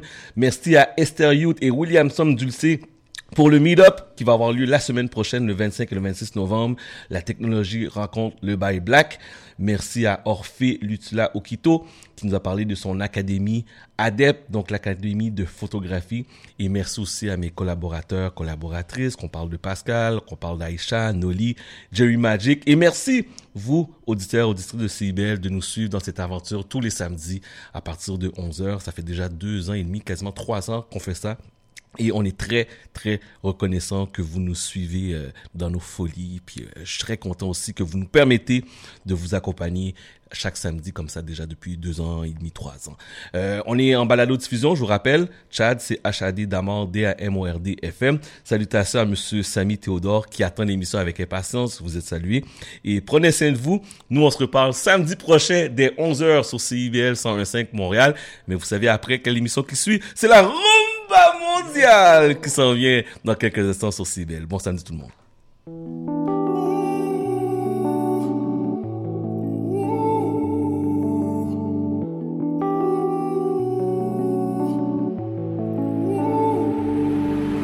Ça y est, j'ai compris, tu peux arrêter ton cinéma. Tu m'aimais, mais c'était avant. Tu ne cherches plus à me plaire vu le changement de tes pyjamas. Tu te faisais belle, mais c'est il y a longtemps. Qu'est-ce qui s'est passé, du moins, qu'est-ce que j'ai fait de mal? Je te sens blasé, je te sens sur la phase terminale. L'impression d'être perdu dans un labyrinthe Ikea. En face, je n'ai plus celle d'avant. Bébé, s'il te plaît, dis-moi un mot. Où ai-je fait la faute? Et si tu ne veux plus de moi, je serais parti avant l'aube.